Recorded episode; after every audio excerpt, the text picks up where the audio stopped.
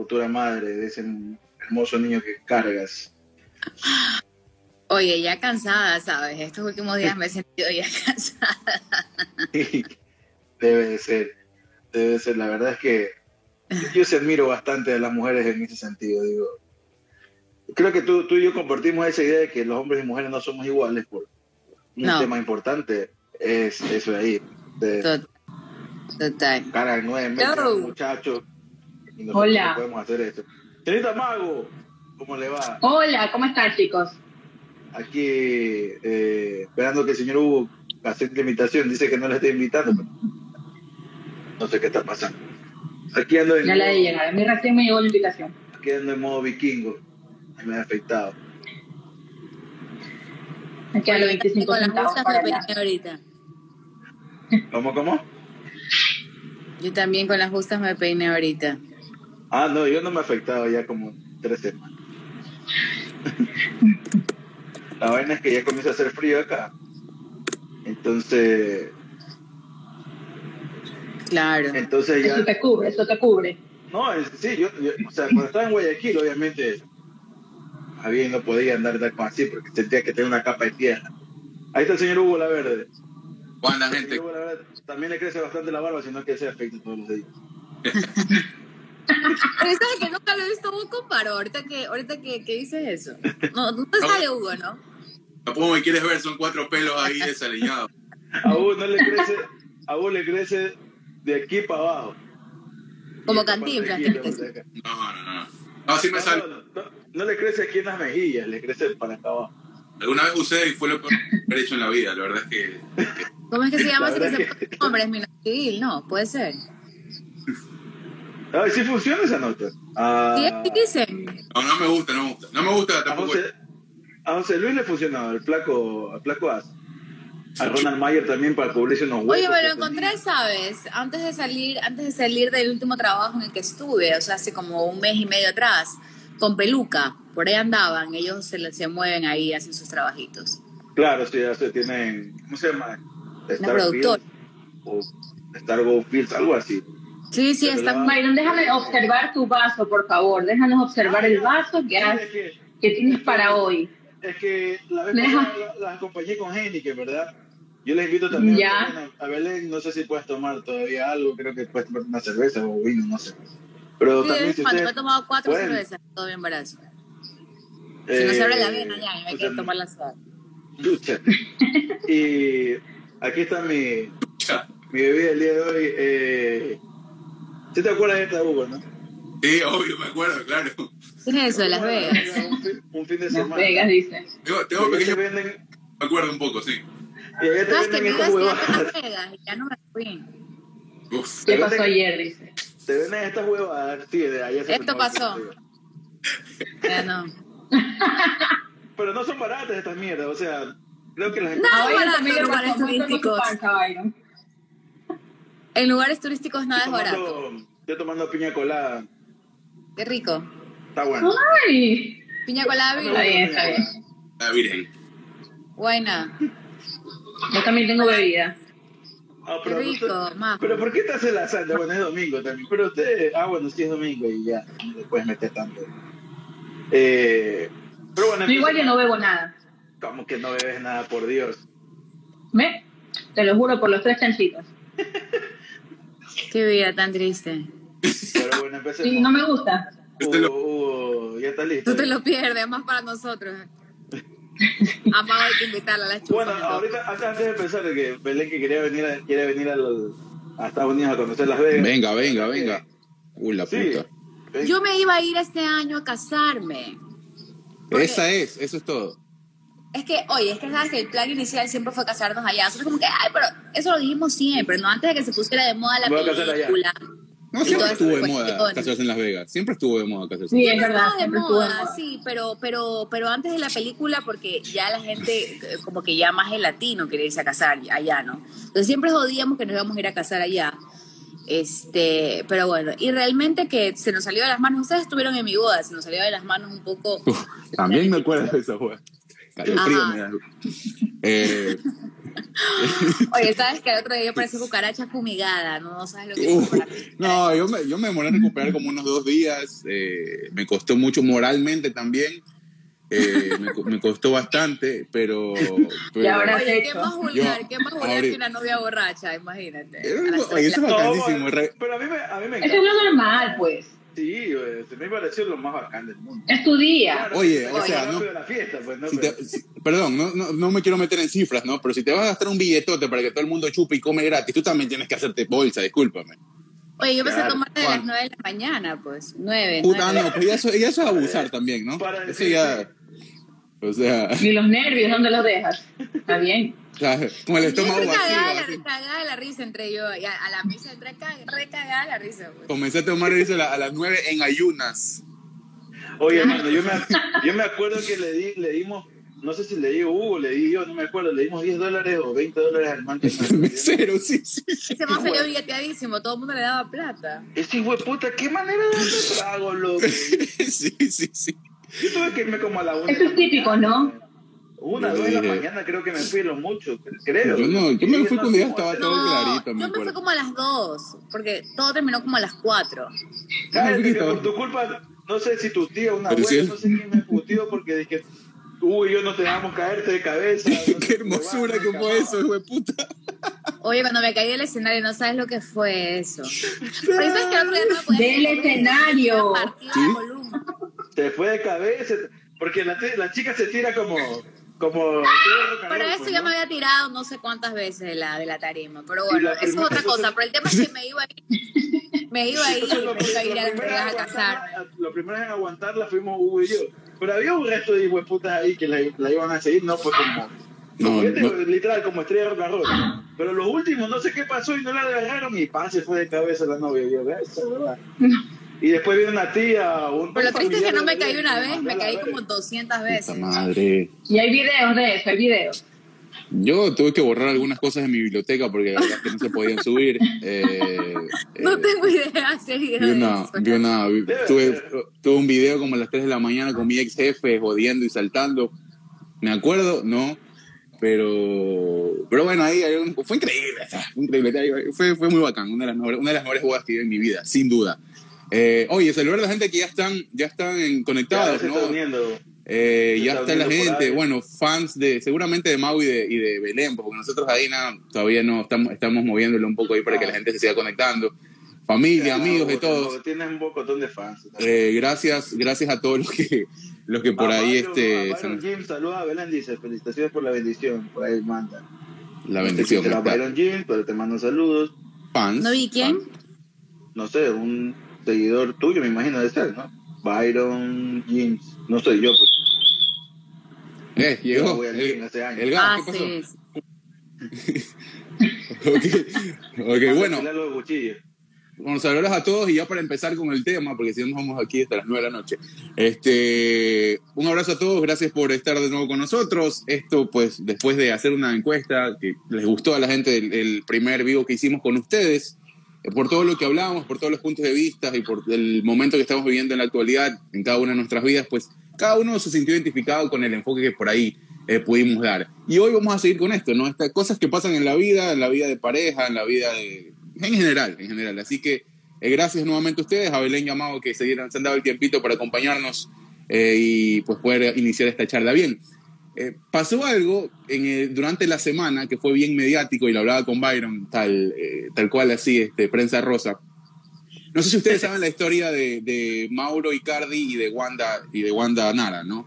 Para ra- rápidamente darles un, darles un contexto rápido de lo que ha pasado o lo que es lo que implica esta historia, ¿no? Que va desde el deporte hasta hasta todo contexto. Bueno, Wanda Nara estaba casada con un jugador que se llamaba Maxi López, ¿ok? Maxi López fue un jugador de medalla de oro argentina, medio laureado y todo, jugó en grandes equipos en Europa. Eh, entonces, esta pareja era muy mediática porque esta chica, pues, estaba metida en escándalos antes de estar, pues, de, pareja de este jugador. Eh, Maxi López se va a jugar a Italia, se le lleva a Wanda su matrimonio eh, y todo esto, y conoce a un muchacho que venía haciendo, eh, que venía jugando en Argentina y que después pasó hasta el fútbol italiano que se llama Mauro Icardi. ¿Ok?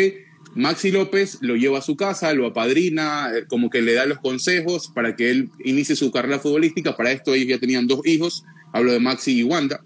Este muchacho frecuenta mucho la casa de ellos porque era argentino y eran como que entre argentinos en, Italia pues se llevaban. Listo, va la historia, todo bien. Boom, revienta el pito. Mauro Icardi le quita la esposa a Maxi López eh, y Wanda se va con Mauro Icardi y lo deja a Maxi López después de haberlo él apadrinado. Espérate, esta es la de, la de, la de los audios filtrados. Eh, pasó esta semana. Así, creo, Esta no es la sé, no- historia de los ajá, audios sí, sí, sí, sí, ya. sí, ajá, ajá. Ya, pero estamos Ok. hablando Ya, de ya. un poco de contexto. Este- este o sea, es la contexto, conozco ¿no? por TikTok porque... no- Ajá, Ajá. ya, ya, ok. Y re- bueno, reventó, reventó que después de que Maxi López la lo haya padrinado a Mauro Icardi, pues él le quitó la esposa y se la llevó a vivir con él y a sus dos hijos también. De hecho, eh, Mauro Icardi tiene tatuados a los hijos de Maxi López y Mauro Icardi en sus brazos y todo eso. Bueno, el punto, el punto es que bueno, esto, esto fue un, un pedote, inclusive llegó a la selección argentina, mucha gente no lo quería a Icardi porque lo que pasó con Maxi López y todo esto, pero en esta semana eh, trascendió en las redes que eh, es una especie de, bueno, mucha gente jugaba, ¿no? dice que era karma o todo lo que ustedes quieran. Eh, se descubrió, Wanda descubrió que Mauro le había puesto los cachos con otra mano, ¿ok? Entonces todo el mundo decía, ah, karma, mira, tú le pusiste los cachos a Maxi con, con Mauro y ahora eh, Mauro te pone los cachos con otra mano. El punto es que no solo es una relación de pareja, sino que ella es la representante de Mauro eh, como agente de fútbol. O sea, eh, si es que alguien quiere acercarse a negociar con Mauro para que él juegue en otro equipo, tiene que hablar con Wanda primero porque ella es la representante. Eh, entonces, la, Wanda se asegura por todos lados ya. la man está reasegurada desde hace muchísimo tiempo. Eh, Claro. Pero bueno, eh, esto explotó y se conoció que es como una modelo que, y es verdad, es verdad, todo fue verdad por lo que sucedió. Eh, el man se ausentó de las prácticas para ir a buscarla y pedirle perdón y todo esto ahí. Y el tipo, bueno, se, recibe, el, recibe el perdón de ella y la siguiente movida a nivel de redes que hace es cague de risa. ¿Por qué? Porque el man borra todo, deja de seguir a todo el mundo en Instagram, deja de seguir a todos y solo sigue a Wanda. Si tú te metes a la cuenta de Mauro Icardi hoy, él solo sigue a una persona y es a Wanda, y es a Wanda que es su esposa. Entonces, todo el mundo dice, qué hijo de puta, o sea, ¿qué hubieran hecho ustedes? Pregunta, rápida, de una, vamos al vamos al grande. ¿Perdonan, no perdonan? ¿Qué hacen? Con ese background, ¿ah? con ese antecedente. Pero él regresó con ella, ¿no? Ya regresó, ya le, ya le pidió perdón y ya le perdonó. Después de eso, borra, deja de seguir a todo el mundo en Instagram porque se, creo, que, creo que lo cacharon por Instagram, por ahí, por algún DM o alguna vaina. Eso te iba a decir yo. Entonces, man, Seguramente que por ahí se dio cuenta. el man borra, el man borra, este, el man borra, eh, ¿cómo se llama? La, la, eh, deja de seguir a todo el mundo. Deja de, seguir a, deja de seguir a todo el mundo y solo así a Wanda. O sea, él solo tiene un, un seguido que es Wanda, su esposa, hoy actualmente.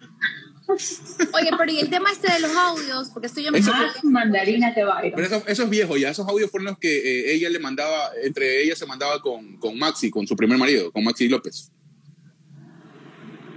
¿No entiendes? Eso es viejo. Los primeros audios es viejo, sí. Los primeros, audios, los, los primeros audios son viejos. Con este man, eh, hay algunas cosas que trascendieron. Bueno, la man puso muchas cosas en redes. La, le dijo de todo a esta chica que se había como metido para con Mauro. justificar la separación y que se iba con el otro.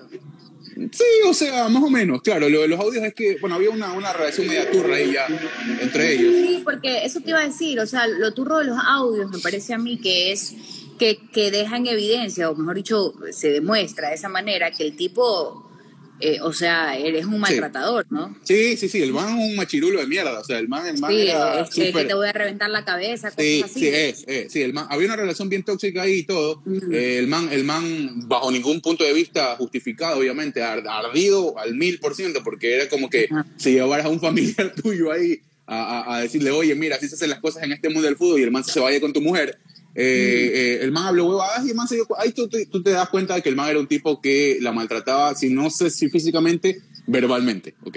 Eh, de- después ahí lo que vio esta pareja fue una especie de película de Disney, ¿no? Ellos muy felices y todo, tienen dos hijas ya, o sea, tiene, tienen cinco hijos en total, tres de Maxi con Wanda y dos de, Icardi- de Mauro con Wanda, y todos viven en la misma casa y todos están tatuados en la piel de, de Icardi. Pero bueno, igual al fin del Yo, yo día... creo que hasta- a estas alturas deberían ponerse de acuerdo los dos y vivir todos juntos. los, los tres así. ¿Ah? No, Y oh, la más, claro, y la más ya. O película ya- de cuatro, porque claro, también está la modelo esta que, que Mauro la estaba siguiendo. sí, El problema entonces... ah, El problema también está que el karma, hermano. O sea, o sea el man le, le- le- la man deja al marido, a los papás de sus hijos, por irse con otro más, por una versión más joven, ¿no? De Maxi López. para recalcar, Icardi es más joven que Wanda. Wanda y Maxi López están ahí, son contemporáneos, pero creo que son como unos cinco años siquiera si le saca de diferencia eh, Wanda con, con Icardi, porque Icardi era más joven. Bueno, pero eso- esos cinco años en, en escala profesional es bastante, ¿no? En el fútbol, pero Claro, tal claro, vez a, Maxi, nivel- Maxi ya era un, o sea, a no ser que haya obviamente un interés económico de por medio, que parece que, que es lo, lo que ocurre con esta chica, ¿no? Pero yo creo que más allá de cualquier cosa y, y- y de temas moralistas, porque nunca he sido moralista, ustedes me conocen, es la confusión que tienen que estar sintiendo esos niños. Sí. O sea, primero uno es el tío y luego es el papá y luego es el padrastro, porque uno ve a los, a los amigos de sus papás como tíos, ¿no? Sobre todo los muy Sí, allegados. sí, Ay, el claro. tío Pepito, el tío fulanito. Entonces la confusión de esos niños, y, y me puse a ver fotos ahorita, sabes que hasta las caras de confundidos tienen, o sea, no quiero, Sí, los manes están en quiero adelantarme. Salen en fotos así, primero con el papá, luego con luego cuatro, el primero eran dos, luego cuatro, o sea, es, es una locura, ¿no? ¿Cómo ella en algún momento se va a, va a tener que tomarse la delicadeza de explicarle? Uno de estos días, uno de esos niños, y si es que ya no es así, porque veo que hay niños grandes ahí. Sí, yo creo que ya, ya saben. Mi mamá. Claro, ya tienen que saber, pero que una cosa es que tus hijos sepan y otra cosa es enfrentarte a una pregunta de tus hijos tan fuerte como... No, y aparte, no, no ¿Qué solamente pasó? los O sea, niños, o sea, los niños tienen que exponerse también a, su- a sus compañeros, porque esto es mediático, son personas mediáticas. ¿Ya? Imagínate. Por- Yo creo que tal vez una de esa, esa es una de las razones por la que ella tuvo que haber perdonado, ¿no? Porque ya la confusión, o sea, si ya les creó confusión en una primera parte, ahora imagínate como que separarte y ya tener los tuyos, los que tuviste con esa persona y presentarles a alguien más. Creo que Claro, ahí no. les explota la cabeza al pobre es, niño. es- es la, pero, o sea, por el lado de los niños, la verdad es que ha de ser eh, hasta psicólogos han de entender eso por el muchacho. Pero la más se lo merece, pues también estaba haciendo pendejadas. eso es Claro, pues ella, es que esa relación nació de hacer pendejadas con, el, con quien no debía. mal. Entonces, moralmente, ella no puede decir, ay, mira lo que me hiciste, ¿por qué me haces esto? ¿Sabes qué? Nunca más contigo. Le tocó perdonar. Claro. Cuando una mujer perdona una infidelidad es porque sabe que tiene algo que ha hecho y que, bueno, sabe que está pagando, sabe que está pagando su karma. Está fuerte eso, ¿ah? ¿Sí o no? Más es un buen tema. que- Puede ser o no puede ser. Que mi piña colada, hermano. Está más fuerte Eh, que la que tiene. O sea, puede, ser- puede- llegar a ser, puede llegar a ser verdad, ¿no? El tema es que eh, creo que, bueno, claro, no, no se trata de quién hace- haga las cosas bien o quién haga las cosas mal. Si ya la man sufría ese maltrato durante mucho tiempo, lo más sano es que, bueno, si la man que le gustó este man o, o por último se enamoró, ábrete de Maxi y, y- y después ya, pues manténlo por último en perfil bajo y ya te vas, pues no, ya. Pero termina la primera relación para Ahora- arrancar la otra, ¿me entiendes? Ahora también no creo que, que Wanda sea un pan de Dios. O sea, la man también se, se lo va a putear. Lo que pasa es que sabía que se estaba grabando esos audios y la man no decía nada. Claro, tiene es toda, la cara, tiene toda pues. la cara de ser una man que lo manda a la verga también al otro. o sea. También, sí, puede ser, puede Sí, ser. pues, Oye, o sea- pero bueno, la, la pregunta ya para ir al, al grano, ¿ustedes perdonarían o no perdonarían eso? Yo creo que te han dicho que no, las dos. No, no, no, no hay nada. Yo creo que depende de lo que tengas. Yo creo que depende de lo que tengas guardado. O sea, con el, te, te hablo, por eso te digo, te hablo del caso particular, O sea, tú me estás, diciendo que Tú me estás diciendo que sí. Tú has hecho también algo a escondidas del otro. Y el otro lo hace, pero a él se lo descubren y a ti no. Tú sí se lo perdonas ¿Pero qué porque es esto? Esto es uno- un juego de cartas que yo tengo guardado un as bajo la mesa. Uno te No, no, por eso porque, te digo. Ah, te los cachos en el No. O sea, no, las, ca- no, las No, cartas no, no, están, ahí. Por eso te digo. A ver, No, mira, simplemente yo si tú, si tú lo tienes cuando- guardado, Sí. si Mira, tú lo yo- tienes yo guardado, que sabes que hiciste algo que no tenías que hacer y de repente sabes que, el que la vida te lo está cobrando de alguna manera, Pero te tú, o sea, toca pero- pensarlo. pero tú no hacerte la, la pero digna y la, dirías- no, pero- mira. Pero tú le dirías ya en ese momento, simplemente se queda guardado y tú lo perdonas.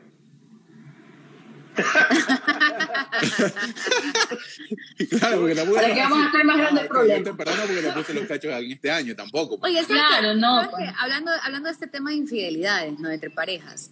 Yo creo que ningún caso es igual y es lineal y es cuadrado Claro. en, tema- en- en este Ujú. De tema. así es. Y yo he escuchado Hay historias. ¿no? Historias e historias. Y cuando uno es jovencito, ¿no? Y uno dice, yo jamás perdonaría una infidelidad de mi esposo. Yo mando toda la mierda y esto termina aquí y ya.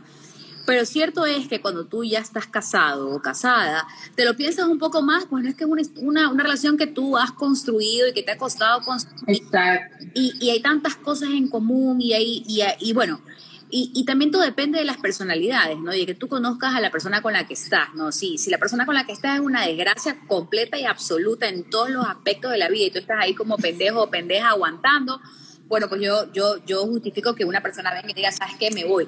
Pero he escuchado historias también, y esto tiene que ver con Las Vegas, una historia muy cercana, de una pareja de, de, de, de personas que yo conozco que son mayores, y ellos se fueron a Las Vegas con un grupo de amigos y en la borrachera el calor de los tragos van, los tragos vienen. Él un esposo ejemplar en todos los sentidos, respetuoso, súper responsable con sus hijos, se casaron ellos súper jóvenes, ya tenían más de 25 años de casados y ya estaban en esa etapa de disfrutar, ¿entiendes? De disfrutar el patrimonio que juntos habían hecho, se iban de viaje a Europa, aquí, allá y toda la cuestión, ¿no? Bueno, se fueron juntos en este viaje y lamentablemente en ese viaje algunas de las esposas de los amigos se emborracharon y se fueron a dormir a los cuartos. Y resulta que estos manes se habían ido, pues la típica, ¿no? Ya con los tragos, el calor de los tragos, se sentían jóvenes porque los hombres juntos, en un viaje juntos y con los tragos encima, ya piensan que retrocedieron a los 19. Pasaron cosas que, sí, pasaron cosas, pasaron cosas que ella se terminó enterando y de hecho se dio cuenta, pues, ¿no? Porque ya te imaginas, el tipo regresó besuqueado, camiseta desbaratada a la habitación, pues, ¿no? Entonces, claro, el tipo que no mentía nunca, al menos que no, no, le había puesto los cachos nunca, o sea, literal lo acorraló y él no supo más que decir que la cagué, o sea, sorry, el viaje se jodió, ella regresó a Ecuador sola, se compró su pasaje, llegó a la casa, se maleteó, ya te imaginas todo el drama, pues, ¿no? Pero con una chica que no conocían. Claro, no, no, nadie sabe hasta ahora. Es una más. No era una de las amigas. Conocieron, no, conocieron esa noche. Ah, los hombres que se fueron solos cuando las mujeres se emborracharon, ellos no cogieron mejor historia que irlas a dejar a la habitación y largarse solo amigos. Entonces ahí algunos cometieron algunas cosas. Lamentablemente también habían amigos dentro de ese grupo de amigos que estaban acostumbrados a hacer eso con las esposas, ¿no? Entonces, claro, ella regresa y ella lo cuenta, ¿no? Y dice, mi marido siempre fue un súper buen marido, responsable con mis hijos, respetuoso, jamás me alzó la voz ni me dijo una mala palabra, mucho menos levantarme la mano. Construimos tantas cosas juntos, pasaron una enfermedad ellos dos juntos, o sea, y después yo me puse a pensar, fue un error que él cometió, fue un, un momento que él dijo, él, no sé, fue, fue un error que probablemente me cueste mucho a mí perdonar, pero después de todo ella se dio cuenta que, que fue un error de una noche, no es, no es, que el tipo tenía una relación con una tipa y, o sea, fue una cosa, un desliz, una cosa de una noche, que no se justifica. Eso es un punto súper importante. Sí, eso no se justifica, no, no, no justifica el error que él cometió, pero él, aparte él se mostraba realmente arrepentido. Entonces, ella, es, ella, ella, lo, ella lo supo perdonar y siguen juntos, pero estuvieron muy malas, estuvieron como seis meses que ella no quería, o sea, le costó a ella mucho perdonar y ella dice, me cuesta tanto perdonar. Confiar. Es que, mira. Me, sí, y dice, me cuesta tanto perdonar porque me siento tan dolida, porque yo sé que mi esposo, o sea, me adora, o sea, ¿por qué me hizo esto? Yo también nunca quería eso yo a él, pero ella entendió, o sea, encontró la forma de perdonarlo porque el tipo valía la pena y porque el tipo había hecho 10 mil puntos con ella antes de la cagada que hizo, ¿no? Porque son a veces claro. errores humanos. Ahora, está el que se cree el, el, el, guapo de la calle, que te pone los cachos pasando un año, y entonces ahí esos son otros otros temas, o que, o que claro, te maltrata, o que, o que Oye, se enamora pero... por fuera, que creo que también es súper es, es turro, se enamora mi de alguien. Bueno, mi pana, mi pana ahí no hay nada que hacer, ñaño, o sea, chao. Claro, pero es que ahí abre también el abanico a una, o sea, hay historias e historias, por eso te digo. Claro, por eso te digo, o sea, para hacer ese tipo de cosas, de estar poniendo los cachos el uno y el otro también se ponen los cachos por fuera, por eso tengo una relación abierta, o sea, y ya, que eso está, creo que no es de moda, pero sí, sí, o sea, ya, bueno, ya, ya pasa, o sea. Bueno, en otros pasa. lugares está eso, ¿no? De las relaciones abiertas, el poliamor y la huevada, que eh, por ahí de cierta pero forma te... hablando, poniendo los Claro, puntos sobre las uñas, tienes que tener un, un- una, una versión, un software en la cabeza instalado ya a otro nivel, o sea, un nivel de quizás no, no sé si de desapego, pero sí de, de un poco más de apertura en función de saber que eh, esa persona como que no solo va a estar contigo, sino que eventualmente si le gusta a alguien eh, va a estar con alguien más y después van a volver a esa relación abierta, o sea, eso, eso ya es, ah, desde for- mi forma de ver, ya eso es eh, no sé si es mucho, pero es ya eh, es tener la cabeza totalmente abierta. Eh, No, más, más allá, no sé si abierta o cerrada, hermano. sí, sí, sí. O sea, Ya es cuestión de decisión. O sea, si los manes lo prefieren así, pues chévere. por eso, por eso, o sea, son en personas este que piensan caso- así. En este, en este caso de que, está, que estaba poniendo como ejemplo Belén, o sea, es complejo porque es- igualmente, o sea, es que pasa desde el punto mismo hecho de que si vas a perdonar, no es que vayas a olvidar, pero ya nunca más se lo saques Eh, a la otra Es que persona. ese, Y ese- ese es el problema. tema. Eso, mira, según el contexto, Superar, según, lo, superar. según lo que haya Claro. pasado, y, to- y todo juega aquí, ¿no? Todas las cartas juegan, porque tiene que ver quién era, si la conocía mucho tiempo, si tenía uno o dos años metiéndote los cachos con la misma persona, o si fue No, una noche, si fueron dos. Hablando O sea, eso está la- eso- Belén nos contó. No, no, pero todo- por eso te digo, todo eso suma y al final del día, Todo bueno, eso el- suma, por eso te digo. Claro, yo, por ejemplo, al- te al- digo, tal vez algo así, y no, no, esto no es una licencia para que el otro vaya, ah, tengo una, una licencia aquí para cualquier momento meter No, una ver. la noche, ¿no? Pero, pero... La da, por gente. favor, Sí, cuidado y le comienzan a no, conectar el pero, router. Pero a lo que me voy es, a lo que me voy Fíjate, no escucho, está dormido. Este, a lo que me voy es Le dio agüita de lechuga para que esté dormido el también. Que Mm. tiene que doler mucho más, creo yo, pienso yo, ¿no? Porque es que en la vida, es que cuando uno es muchacho uno piensa que todo es o blanco o negro, y no es así. Este, y, y tiene que doler mucho verdad. enterarte, enterarte que, que, que tu, o sea, la pareja, tu pareja, tu esposo, tu, tu, tu novio, la persona con la que vives, yo qué sé, con la que estás construyendo una vida, eh, está en otra relación, o sea, en otra relación. Yo conozco Claro. gente que cumple mes con la otra, pues, ¿no? Uf, qué fea, pero yo la verdad es ¿sabes que... Y, y aquí o sea, entra un montón de cosas, y no es por ser pero- materialista, pero aquí entra un montón de cosas. O sea, estamos hablando de que una pareja de esposos, ¿no? por ejemplo, para no poner de ejemplo a nadie, mi esposo y yo estamos trabajando juntos, los dos trabajamos eh, juntos, hacemos un patrimonio juntos y que el infeliz agarre de la cuenta que nosotros hacemos juntos para comprarle un ramo de flores y chocolates a la otra. Mira, escúchame, me puedo morir. Ahí sí que me puedo morir. En ese instante Me Lo mato y lo ahorco Uy, y lo agarro de donde más me duele y lo arrastro. O sea, el man Uno tendría que, que... el man- ahorra el centavito para comprar cosas y todo, el puta O sea, el man tendría que- el man tendría que cachuelear para hacer eso. ¿Ah? no Y, que y por lo general, y por lo general. No, no tendría que hacer nada. Oye, ¿sabes qué? No todos los casos tampoco, ¿ah? Pero para mí una persona, sea hombre o mujer, que, se, que interviene o, o que, o que accede a tener una relación con una persona que sabe, tiene un hogar, por así decirlo, o una novia con hijos, y, o una esposa con hijos, lo que sea, ya para mí ya tiene, el, eh, como, como te digo, este, Arranca los con... valores Arranca, bastante que le tambalean, valores bueno, tambaleantes. no, o arranca con esa, con esa algo ya preconcebido, o sea, ti- ya, Sí, ya entonces, tienes que... entonces, ¿qué estás buscando? O sea, ¿el tipo te gusta demasiado? ¿O la tipa te gusta demasiado para tú meterte en una cosa así? ¿O tienes Oh. algún interés económico de por medio? ¿entiendes? Oye, no, sí, no, sí. mira, hay, una cuestión, es que también depende de, de dónde vienes, creo yo. ¿Cómo es la canción que a las mujeres les gustan los hombres casados? A hombres casados se ve más bueno. algo Pero a los hombres también les gustan las mujeres casadas, déjame decirte. No, Sí, no sé, hay de sí. todo, o sea, hay de todo. Yo he escuchado de toda la mata. todo. ¿Has escuchado Sí, unas huevadas que dicen? No, yo lo que te a Ecuador, es que, es que acá pluricultural. en- en- aquí en California, como hay muchísimos mexicanos, ¿no? Eh, y a veces a mí me, escucha, me gusta escuchar radio y hay un programa que, que yo sigo acá, ¿no? Es una revista mañanera y todo lo demás. Entonces, a veces hacen encuestas, ¿no? Pues llamadas telefónicas y todo lo demás. Y me acuerdo ya en más de una ocasión, eh, hacen las encuestas de quién tiene casa grande y qué casa chica, le dicen los mexicanos, ¿no? O sea, la casa grande es tu Ah. esposa, la, la verídica, y la casa chica es tu amante. La catedral y la iglesia. Claro, oye, y yo la primera vez que escucho esta, esta encuesta telefónica que hacen en el programa, no, me sorprendió porque yo pensé que iban a llamar más hombres, ¿no? A decir, sí, yo tengo casa grande y casa chica, pero llamaban más mujeres y muchas de ellas aceptaban de que el marido, que ellas saben que el marido tiene casa chica, que el marido tiene otra mujer que tiene otros hijos, pero que él tiene que venir a dormir aquí porque esta es su casa y yo soy la principal. O sea, es una cuestión preconcebida. Oye, pero eso es machismo también, ¿no? Eso es machismo también. Obvio, obvio, el machismo, pero es un machismo Total. también que yo siempre he dicho, el machismo creo yo, en, en la mayoría de los casos, es eh, no infundado, pero sí creo que es más reforzado por las mujeres, desde que son madres, cuando, cuando tienen niños pequeños, ¿no? Y, y obviamente yo me quedé, o sea, yo me, yo me sorprendí durísimo, o sea, yo dije, hay muchas personas, más que todo en la cultura mexicana, me imagino, eh, que no les interesa, o sea, con tal de que él sea un esposo y cumpla con todo lo que tiene que cumplir, tanto en lo económico eh, como eh, en, la intimidad y como padre, mientras tenga otra mujer no les interesa. Yo, la, o sea, esa, esa cuestión para mí me pareció súper fuerte. O sea, O sea, mira, hay, hay- no pasa, o sea, A ver, voy a decir algo, voy a decir algo de lo que dijiste, que el machismo... Yo, yo, yo. Quiero decirte algo acerca de lo que dijiste, que el machismo y que los niños pequeños, que la mamá, no sé qué.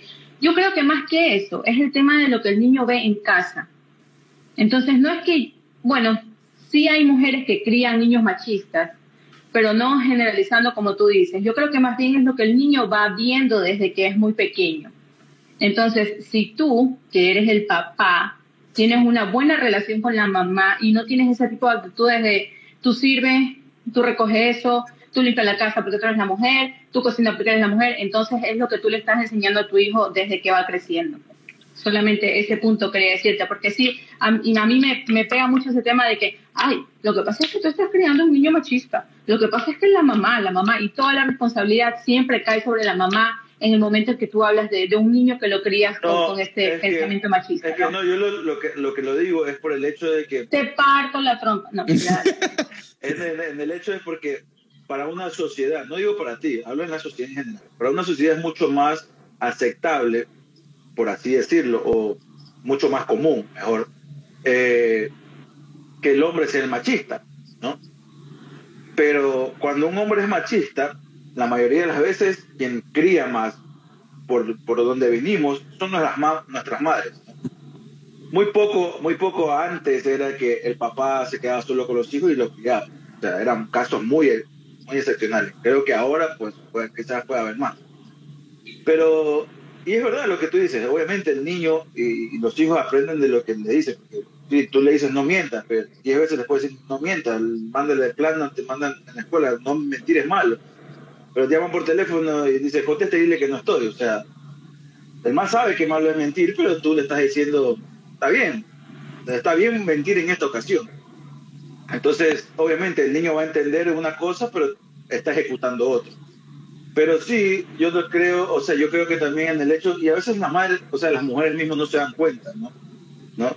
Porque, por ejemplo, a veces te limita el derecho de, de- de decidir como niño. Te lleva eh, ya el regalo de Navidad y ya te compró un carro, ¿no? Y resulta que el niño juega con sus primas y le gusta jugar con las muñecas. Quizás ¿Sabes el niño si hubiera decidido Sí. que capaz quería comprar unas muñecas, no sé. Son ese tipo de cosas Yo te digo- donde yo te digo- a veces uno desde- no, desde- no piensa que está eh, fomentando la- el machismo, pero en parte sí, en parte sí lo hace.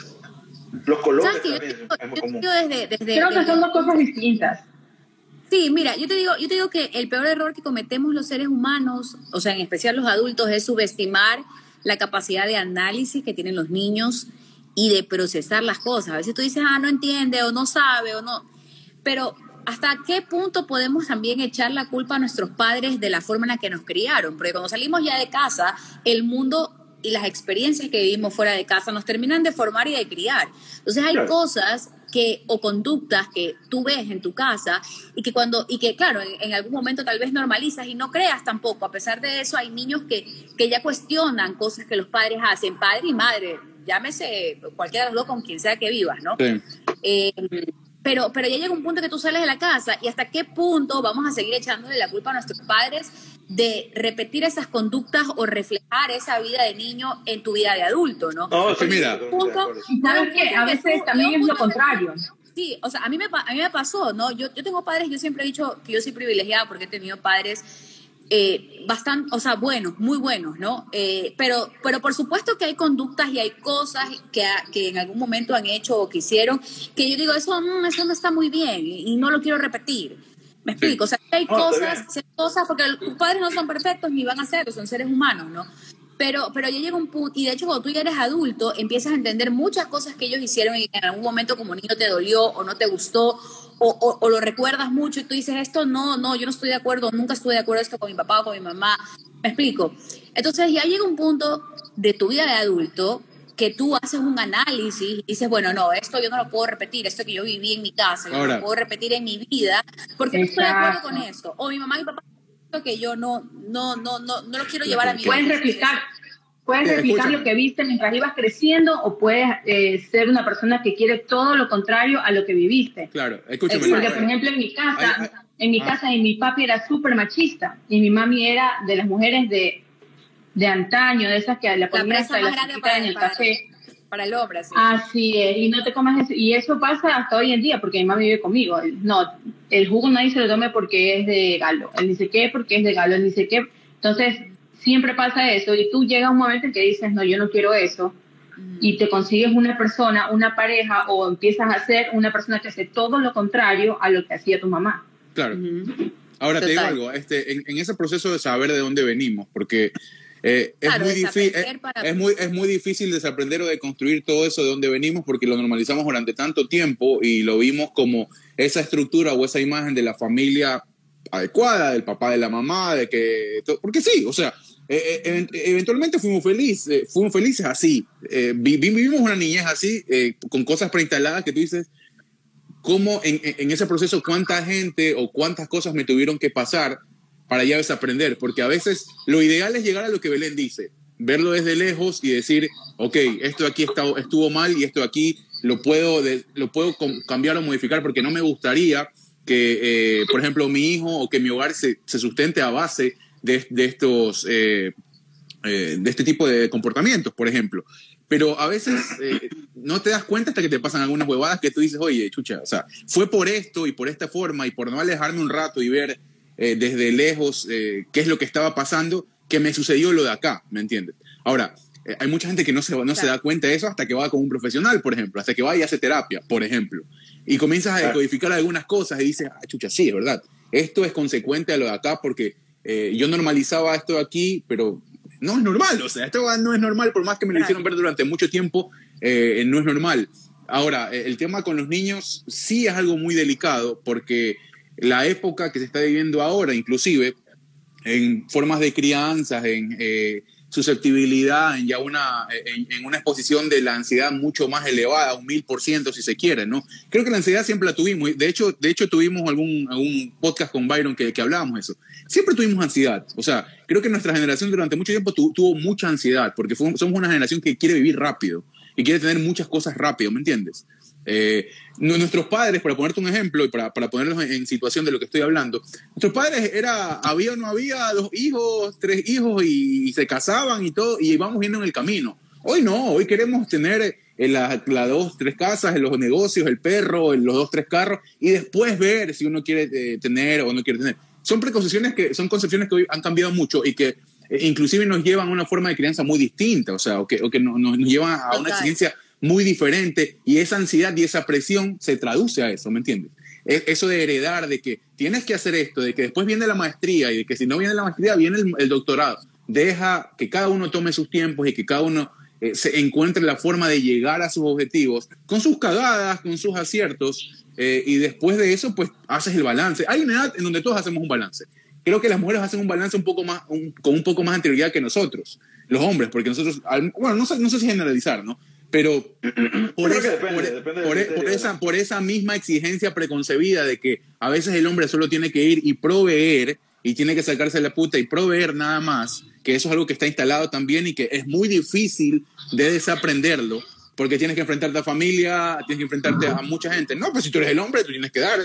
Por ejemplo, Y- se y pasa, ¿sabes se pasa el tiempo y te das cuenta y dices, oye, todo el tiempo estuve matándome en el trabajo y después tengo 40, 45 años y no desaprendí estas cosas y mandé la mierda a mi casa por estar proveyendo, No, por y también, y también pasa también en el proceso que hay que, creo yo, yo soy de los que pienso, muy pocas personas se atreven a hacerlo, es de pensar de que el hijo, cuando ya tiene ciertos criterios, sí es capaz de juzgar a, a los padres, a las acciones de los padres. Creo que, son- creo que jugar es una palabra muy, muy, que tiene una carga negativa. Yo creo que no, creo que uno puede analizar No, no, comportamiento, no, pero de ahí jugar creo que no.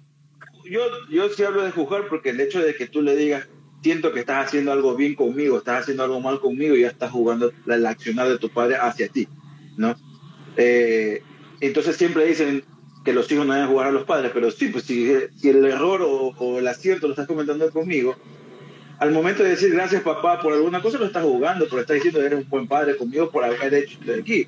Pero cuando estás haciendo algo mal, eh, Pero hasta qué punto tienes el criterio como hijo de saber si es bueno o malo lo que haces. Pero- con lo que hacen por ti. digo, cuando ya llegas a cierto punto de tu vida, te tienes que, tener- que tienes un criterio, ¿no? Para decir esto está bien o esto está mal, porque mucho de eso depende de cómo te han criado en tu casa, ¿no? Eh, yo creo que es totalmente dable que, le- que lo digas. Porque es conmigo el que estás cometiendo el acierto o el error, con tu hijo, ¿no? Pero bueno, eso es una forma que yo tengo de pensar. Y obviamente yo totalmente opuesta a lo que me enseñan en casa y a lo que me, te enseñan en la escuela. Eh, y obviamente esto es muy cultura ecuatoriana, muy cultura latinoamericana. ¿ya? Porque aquí en Estados Unidos es otra cosa y en Europa es otra. O sea, hablo de que eh, siempre la, la construcción de- del- del hijo es por abajo de los padres, ¿no?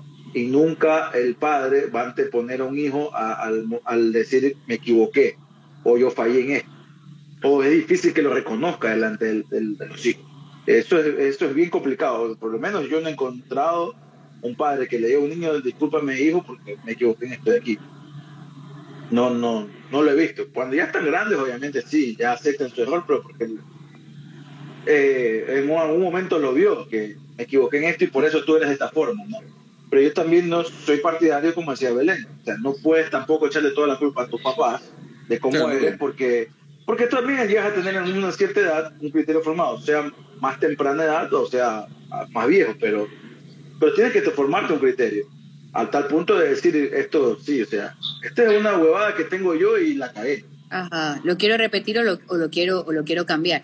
Y, Claro. y sabes que te digo esto porque yo escucho mucha gente que dice, ay, es que yo soy así, porque cuando mi papá y mi mamá estaban casados tal cosa y ellos así. una frase de mierda, la odio. estás, reco- estás, reco- ajá, estás reconociendo que eso estaba mal y, y, y, te limitas a decir, es que yo lo hago porque mis papás lo hacían, pero no haces nada por cambiarlo. Entonces, yo, yo sí digo que hasta cierto punto eh, Y esas son las ya la- esa carga no puede caer solamente sobre los padres, sino cuando ya llegas a ser adulto, ya depende de ti también ya cambiarlo, ¿no? Por ejemplo, lo que decías ahora, ¿no? Yo, yo por ejemplo, eh, hay muchas cosas con las que yo no estoy de acuerdo eh, en los modelos de familia en los que crecí y hay otros que, que me gustan mucho y que creo que me, me favorecieron, de hecho.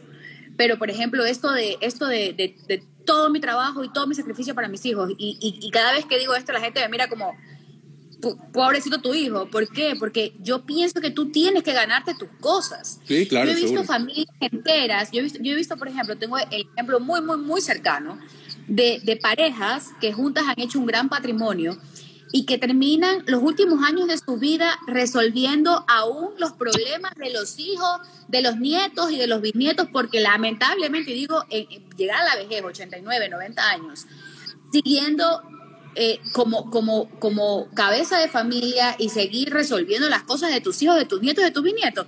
Discúlpame, le digo, Oscarito, esta pendejada conmigo no va. Aquí este niño cumple 18 años. Si va a la universidad, saca buenas notas, le seguiremos pagando hasta que termine su universidad y saque buenas notas. Porque si saca malas notas, mira, así le hago una yuca, ¿ve? Así de grande, mijito, Bueno, sí, buscar trabajo. eso, eso ya es un privilegio. ¿ah? Eso ya es un privilegio. Ya, O sea, exactamente. la Por y es supuesto que es un privilegio. Claro. yo, tuve que, yo tuve que conseguir dos trabajos para poder pagar la universidad. Este ya tiene, digamos, que el, eh, el- la idea de que, los, de que diga, sabes que a este se le va a pagar la universidad. Pero yo te digo, o sea, yo he visto tanto ser humano desperdiciado por este apoyo incondicional de los padres o decir, es que todo lo que yo compro lo hago pensando en mis hijos. Es que esta casita va a ser para mis hijos. Es que este terrenito va a ser para mis hijos. La mierda. Eso es para Ay, tu que- bebé, la bebé de tu Claro. pareja. De verdad. Ese niño a los 18 años va a tener fuerza laboral suficiente para salir a buscarse su vida y que tú no te caigas pues cuando tengas 90, 80 años y llegas a esa edad. Chiro, porque tus hijos se te gastaron la plata Sí. eh, en, en sus majaderías. Yo Eso no tiene que ver de con- acuerdo en eso. Eso tiene Yo que ver con la crianza, Carito. Lo que ¿Sabes nosotros construyamos, o sabes que yo nunca me voy a olvidar de una cosa. Yo cuando tenía unos 13, 14 años, que mis papás estaban en pleno proceso de divorcio, me puse súper rebelde, ¿no? Yo siempre fui rebelde, ¿no? Pero me puse más, terrible de lo que te puedas imaginar. Me fugaba al colegio, hacía horrores. No te peinabas. bueno, terrible. Y me acuerdo que una vez yo invité a unos amigos a la casa, a mi casa, o sea, no mi casa, perdón, a la casa donde yo vivía, y eso lo entendí, lo entendí desde pequeñita, lo cogí así. Y mi mamá llega del trabajo, ¿no? Mi mamá trabajaba en una hacienda, ella, en varias haciendas, ella era eh, como la jefa, ¿no? Entonces la man, ya te imaginas, llegaba en bota, sudada, una mujer así de machete, ¿no? De H machete, la man llegó. Entonces me encuentro con mis, mis amigos, yo ahí así en la casa, súper chévere ahí, con la radio prendida a todo volumen. Sin haber Como pedido permiso, nada, buena. una culicagada de 13 años, yo había abierto una botella de vino de mi, de mi mamá que tenía en el Ay, hijo de puta, de la cava. imaginas, mi mamá, No, con todo. Mi mamá ya te imaginas con qué palabras retiró a mis amigos, ¿no? Y después Te la van a puteaba. dar No, me, no, recuerdo que no. Hijos de la grandísima. mi mamá yo creo no nos pegaba a esa edad, no, no, no, no, ya no habían castigos físicos a esa edad. Yo me acuerdo pequeña así, ¿no? Siete, ocho años que te pegaban un templón, yo qué sé. Te arrodillabas en tapillas. Pero a esa edad ya mi mamá ya no, no, mi mamá ya no. Pues nosotros hacíamos de versoles, o sea, nos daba ciertos niveles de responsabilidad porque aparte no se abastecía. Mi madre era una mujer que trabajaba de 6 a, de seis a 8. Entonces, este, me sentó, entonces me dijo, ¿qué, qué te pasó? O sea, ¿cómo se, ¿cómo se te ocurre invitar a esta casa? Y yo, ah, que esta es mi casa, ¿Cómo perdón. así? ¿Cómo así? Es que tú te vayas de aquí. Mi mamá me dijo, "Ay, tú no tienes nada. Tú lo que tienes, ni siquiera el calzón que cara has puesto es tuyo. Si a mí se me da la gana, tú sales de esa puerta sin calzón. Esta casa no es tuya, esta es mi casa. Yo la construí con mi trabajo. Y cuando tú salgas de esta casa, tienes que salir a buscar que, o sea, me dejó súper claro que yo, o sea, o sea, Sí. ¿sabes qué? Yo esa noche no pude ¿Sabes dormir qué? pensando en que nada Es, era es un mío. pensamiento, Es mi colcha, es no un es mi pensamiento que los pelados tienen hasta hoy. Es un pensamiento que los niños tienen hasta hoy, porque a mí me, bueno, no siempre me pasa, pero Gabriel, ya tuve esta conversación con Gabriel que tiene 12 años, y él decía, el día que ustedes se mueran, esta casa, o sea, ya disponiendo, y ahí fue que yo le dije, perdón. Y yo le digo, esta casa de aquí la hemos comprado tu papá y yo, y antes de que me muera, la voy a vender. Y tú Y tienes que ver a qué vas a hacer. Eso, me voy a ir de viaje por Europa y por el mundo. La voy a digo, quemar tú tienes que ver y hacerte responsable y comprarte tus cosas. Y de repente empieza, el día que ustedes se mueran, este carro, este carro, y le digo, este carro es mío, si yo quiero lo regalo, este carro no es tuyo. O bueno, siempre salen esas frases rebeldes, ¿no? Que por ejemplo, yo el otro día dijo, cuando tenga 18 años, bravo, ¿no? Cuando tenga 18 años yo me voy a ir de esta casa, ni sé qué, ni sé cuánto. Y e inmediatamente Galo que estaba ahí le dijo, mire, hijito, el día antes de tus 18 años, yo te voy a hacer la maleta. Yo te voy a hacer la maleta y te la voy a dejar lista con algunas cosas que te voy a regalar, porque todo te lo he comprado yo. Que te voy a regalar para que tú te vayas de esta casa. ¡Ey! Entonces- Galo, ¿eh? Entonces, sí. Cállate que No va a ser necesario que tú te quieras ir de esta casa, dice, porque a los 18 yo te voy a sacar de esta casa para que tú veas qué es lo que haces. Entonces ya como que los niños se replantean, ¿no? Y dicen, oye, la plena, no, la plena que esto no es mío, que o la plena cuando dices, sacar nota, aquí. Claro, es, es poner- Sí, es entonces- ponerlos, es ponerlos en tiempo y espacio. Y eso lo puedes hacer desde, muy, desde, es. desde muy, desde muy temprana edad porque tú... eh, eh, bueno, yo- Bajarlos lo, de la pata. lo que hizo lo que hizo Belén eso de los 14 años en el colegio yo lo hice tres cuatro veces en mi casa igual eso es lo que los, los- yo, yo- yo, yo- yo, yo, yo los barajé antes de que lleguen mis viejos porque mis viejos llegaban bien tarde yo los barajaba a mis padres en el colegio y ay amigo no Yo sí siempre supe que no tenía nada, ¿ah? porque a mí no me dejaban nada, ni respirar, ni llevar una amiguita a la casa, nada. Eh, bueno ya, ya, ya entendemos algunas cosas entonces Entendemos. este no, Oye, no, pero, eh, bueno, creo que en ese caso hay formas. En serio, no tenía amigos. Hasta los 16 o 17 años no tenía amigos, hombres, varones, no tenía. caso, Hombres, ellos. Hay formas y formas. Por ejemplo, Ellos. una- a mí también me dejó mi mamá muy claro de que en esa casa donde estaba no eran eh, de nosotros, los hijos. el- Pero sí creo que, que cuando tú construyes o compras una casa o vas a comprar un bien, primero piensa en tu familia, ¿no? Entonces, en parte, sí, Claro, lo sí. para tu familia y es parte de tu familia, aunque el, es- el esfuerzo, la plata no la pusieron los hijos. claro no tiene, claro, Entonces, tiene- ajá. no, yo, yo te, te hablo desde Supuesto. el lado de... Pero es que el error está en sentir que, cuando, sobre todo cuando tienes papás con dinero, el error está en sentirte respaldado por ese patrimonio que de una u otra manera tal vez no en es algún momento tuyo. pero no. Claro. O sea, tú tienes que trabajar y proyectarte a tener tus propias cosas y ser tu fuerza Ya, de trabajo, no estar digo, ya. pensando en que eso... Ah, mi Por mamá tiene digo, dos departamentos aquí, tres departamentos y ahí- allá, ya con y eso vivo tranquila. O Y ahí, y ahí retrocedemos a lo que decíamos antes, ahí depende más de los padres.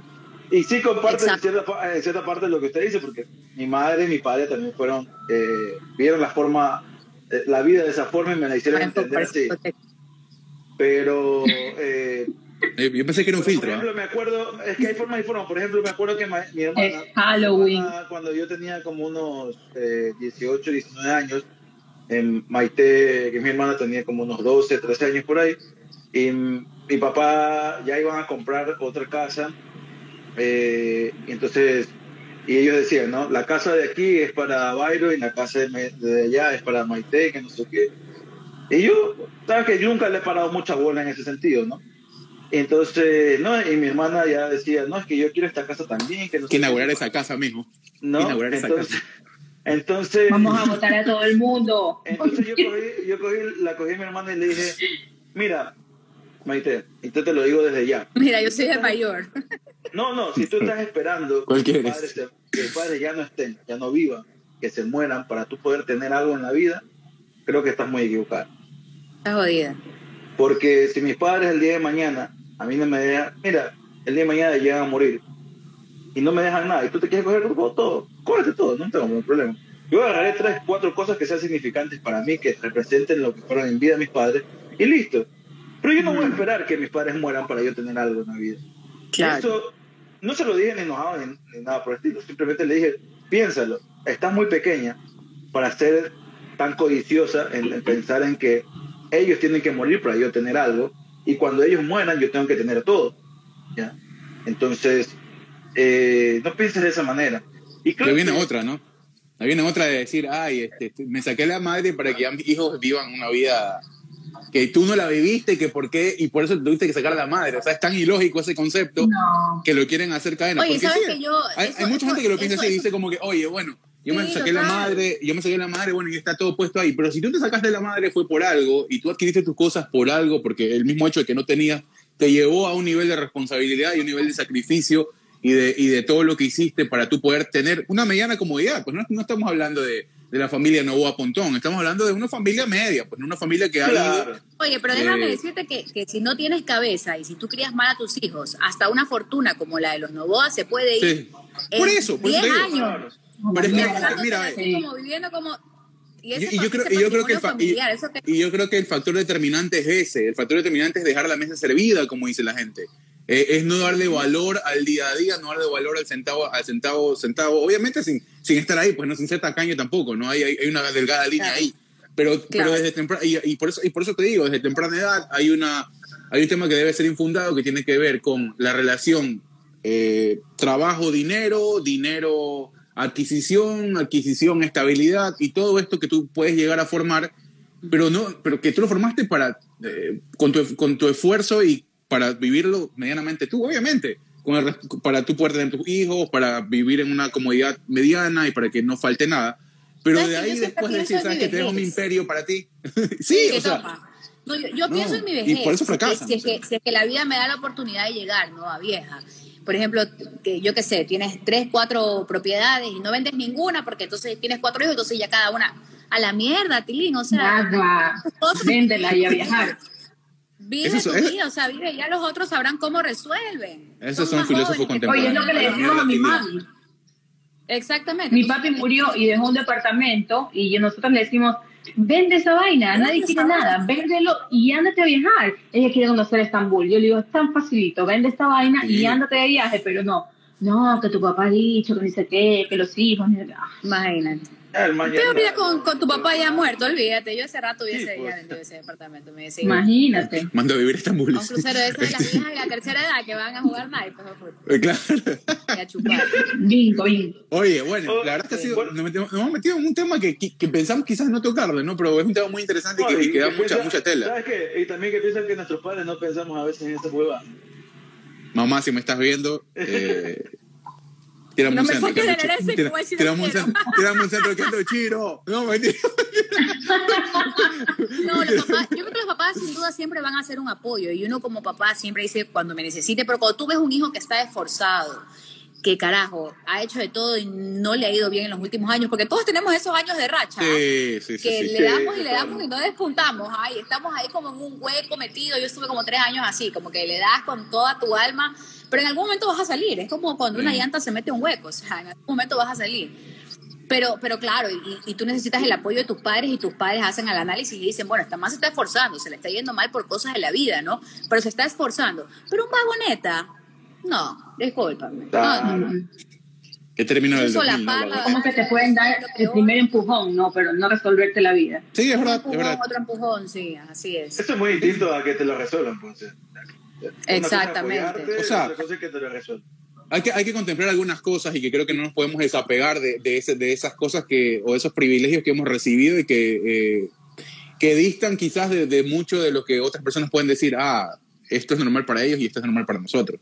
O sea, el hecho que ya te hayan mandado a un buen colegio. Y sabes que lo que decía hayan Hugo, lo que, lo que tú decías, Ya, ya es otra cosa, o sea, ya no es, la, ya no es eh, ya, ya es ponernos en tiempo y Claro. espacio de una situación que no es común tampoco. No, no, no, no estamos. En el país donde nosotros vivimos y donde nos criamos, eso realmente es un privilegio, no nos hagamos Sí, O sea, sí, o sea, no. por no, no, supuesto, no. con lo caro O sea, que son los colegios privados, imagínate. Imagínate, ¿Sabes o sea, que hablando- estamos de hablando de una posición distinta también. Sí, de ese tema de planificación familiar que tú algo tocaste, pero, pero te fuiste por otro lado. Cuando, cuando conversamos, ¿no? Con, con gente que pues va así como que el- el- la misma, en el, en el mismo plan de vida, digo yo, ¿no? Este, tú dices, y dicen, yo he escuchado mucho y que yo me quedo como que qué descabezados que son, ¿no? Cada cual tiene su forma de pensar, pero claro, tú juzgas, como dice Byron, bien o no, tú terminas juzgando cuando dicen, no, es que yo, un solo hijo o dos hijos, porque, eh, o, o dicen, ¿sabes qué? Yo, yo tengo este hijo, pero, pero, uy, no, ¿qué voy a tener yo otro hijo? Y dice, yo lo tengo estudiando en tal colegio. Y, y- si lo tengo estudiando en este colegio, tengo otro hijo, me va a tocar sacarlo y ponerlo en otro colegio, eh, como que de menos categoría, entre comillas, porque hay colegios que, que, que cuestan casi lo mismo, o que cuestan este, precios abismales y, y en el nivel educativo son casi lo mismo, ¿no? Pero no se llena esas tonterías. Aquí en Guayaquil la gente se llena mucho esa tontería de con quién va a estudiar el niño, quién va a ser el que se le siente al lado, Mm. ese tipo de cosas, ¿no? Este, pero, pero, este, yo pienso que el tema de la calidad de vida es un tema muy cuestionable, ¿no? Porque la gente ahora vincula el tema de la calidad de vida de los hijos con el nivel adquisitivo y los lugares o el roce social que le puedas brindar a tu hijo. Y eso me parece una reverenda estupidez. Yo no voy a dejar, yo quiero ser madre, por segunda vez, no por tenerlo al niño en el colegio de 800 dólares y, y- y no quiero sacarlo del colegio de 800 dólares, no voy a tener más hijos. Cuando el valor tan importante que tiene un hermano, si tú me dices que no quieres tener hijos, yo te entiendo que digas no más. La paternidad ahora la paternidad no es lo mío y yo con este niño se acabó. Pero si te gusta Claro. la maternidad y la paternidad y te llenan de este tipo de tonterías, es decir, si le compro yogur y pepito y ahora me toca comprarle yogur, menganito, o sea, es una son cosas con las que tú vas criando a tus hijos y por eso los niños de ahora, tú vas a un parque y los escuchas, todos están con responsable, todo. Puta, son unos pequeños lámpara, ejecutivos lámpara. hablan del dinero de los padres y comparan las oficinas. Otra vez yo escuchaba a dos niñitos en un parque hablando de que la oficina del papá quedaba en no sé dónde. Entonces el otro decía, ay, mi papá es no sé qué. Y se pusieron como a discutir de, de me ¿Dónde entiendes, queda cuál es el papá más, más, más bacán, ¿no? Oiga, Más oiga, ¿qué querías conocer? eh, ¿Quieres conocer, mejor dicho, Las Vegas? Eh, tres días estaba perfecto, por si acaso. Venga, voy a a venga, casar, venga, venga. Oye, de verdad me voy a ir a casar. Venga, Eso es lo que les venga. estaba contando, que ese fue un pedido, un pedido de las mamás. Cuando nosotros dijimos nos casamos, bueno, nos casamos, ustedes saben que yo me fui a vivir primero juntas, ¿no? Claro. Entonces como que, ay, así casémonos, nosotros queríamos, teníamos otros planes para el dinero que teníamos ahorrado. Esto se fue a la mierda. Ya, vas a ver, Entonces, ya me vas a ver a mí que me va a casar Elvis Presley, vas a ver. puta gordo. Y, y entonces, entonces nos vamos, nos vamos, pero de ahí salió mi mami, ay, pero cómo se van a casar allá tan lejos y no sé qué. Y mi suegra, ay, pero ¿cómo es posible? Que no inviten a la familia. Esperando que ustedes se casen, la gente que conoce pues la historia, ¿no? Y que ustedes se casen y ahora salen con este chiste. Y fue como que, bueno, bueno, ya nos vamos a casar algo sencillito. Pero puede, ¿qué? no, pero puede, o sea, yo también. nos gastamos toda la yo plata, me el quiero- viaje, de todo. Yo me quiero casar acá, hacer esa experiencia con, con Viviana, pero obviamente ya cuando esté allá, obviamente quiero hacer la fiesta y toda la vaina y me voy a casar en Ecuador. No, nosotros no queríamos fiesta, queríamos irnos a casar allá y, y, y party. No, no, no, o sea, yo sí quiero la fiesta, o sea, yo sí quiero la fiesta tu party, se acabó. Que- O sea, hay que, claro, claro, claro. Pero bueno, lo bueno también de acá, de mi parte, al menos de mi parte, la de Viviana también, que Viviana tiene, tiene familia acá y yo también tengo familia acá. Claro, que están al otro lado de la costa, pero ya, te tocará Nosotros nunca pensamos en familia, ¿sabes? Decir, ay, le decimos a fulano, venga, no era como que los dos, nos damos los dos y esa va a ser la gran Sí, ceremonia. o sea, nosotros también pensamos así, pero bueno, más que más yo, ¿no? Pero Viviana sí es como que, ay, sí le voy a decir a mi tía, no, sí le voy a decir a mi tía. Claro, te entra el sentimentalismo, sí. Y sabes que a mí no me convencieron, fue a Dani que lo convencieron. mamá sabe que yo soy súper radical en mis decisiones y mi suegra también me conoce como madre porque me conoce desde que tengo 15 años. Bueno. Entonces hablaron, lo atacaron fue a Jarito, atacaron el, el- el flanco más débil, digo yo. Ya. Claro. O sea, ellos te lo convencieron, ya, ya. Y él te Pero después te emociona, te emociona porque, porque sientes el cariño de la gente, o sea, que realmente está contigo siempre. Yo no invité la típica, ¿no? Fiesta. No, no, no invité- pues. 150 Sí, sí. invitados, 160, de los cuales 125 eran familia, pues, ¿no? Entonces, literal, Claro. fue, fue algo muy, ajá. Pero No, bueno, pero tres días. Pero bueno, me voy a casar a Las Vegas. Este año me iba a ir, este año me iba a ir para mi aniversario. días, y me iba a encontrar allá con mi cuñada, que nos escuchó que nos íbamos a casar allá. Y yo también quiero, vámonos. Pero ya se hicieron agua los helados. Tiene que, tiene que, tiene que llamar, ¿ah? tiene que llamar para hacer acto de presencia. Nosotros estamos, nosotros estamos a tres horas en carro de Las Vegas. Ajá, tres horas. Eh, ¿En como, de Guayaquil, como de Guayaquil a montaña, más o menos, Simón. Sí, Eh, ¿sabes así que, así que. Ya será. El, el road trip. Ya lo dijimos que para el aniversario 5, para, para ver si lo llevamos a. Oscar que llevar a. Yo no, por mí que se quede aquí, no sé, con alguna umbrella, alguna cosa. Claro. Yo quiero ir a O sea, Yo quiero como de película, ¿entiendes? Como tipo Sí. hangover, así. No. Todavía no lo tiene en brazos y ya está buscando a quién dejarlo, Sí, dice. sí, sí te recomiendo, sí te recomiendo que vengas para las fechas de eh, marzo, abril, mayo, por ahí. Porque Marzo, abril. ya después de mayo. Mucho calor. es- Ah, no, Mi- es el Insoportable. infierno, es el Yo me, yo, yo me celebré mi cumpleaños 29 y mi cumpleaños 30 en Las Vegas. Eh, el, el calor, Calor. o sea, y somos, nosotros somos guayacos de clima caliente. Es como que tuvieras una, Claro. una, una secadora de pelo en la cara todo el día.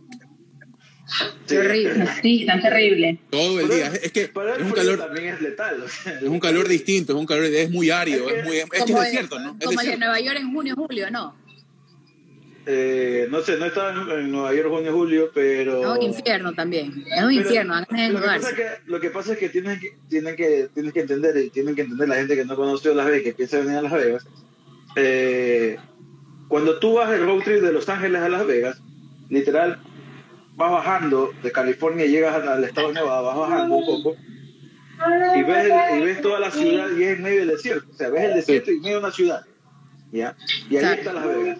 Sí, es un calor de Empieza mierda. de ser polvoso, de todo, ¿no? Exactamente. Sí, es un calor, uf, es un calor terrible. Sí, o sea, el pro, el pro de Las Vegas es que conoces, ya sabes, los hoteles, los casinos, Ciudad favorita en la vida. No, ¿no? eso, eso, eso es una joda de tres días nada más. puedes beber, puedes beber en la calle, no pasa nada, nadie te va a decir nada si vas Y un día tu- para recuperarte de chuchaque.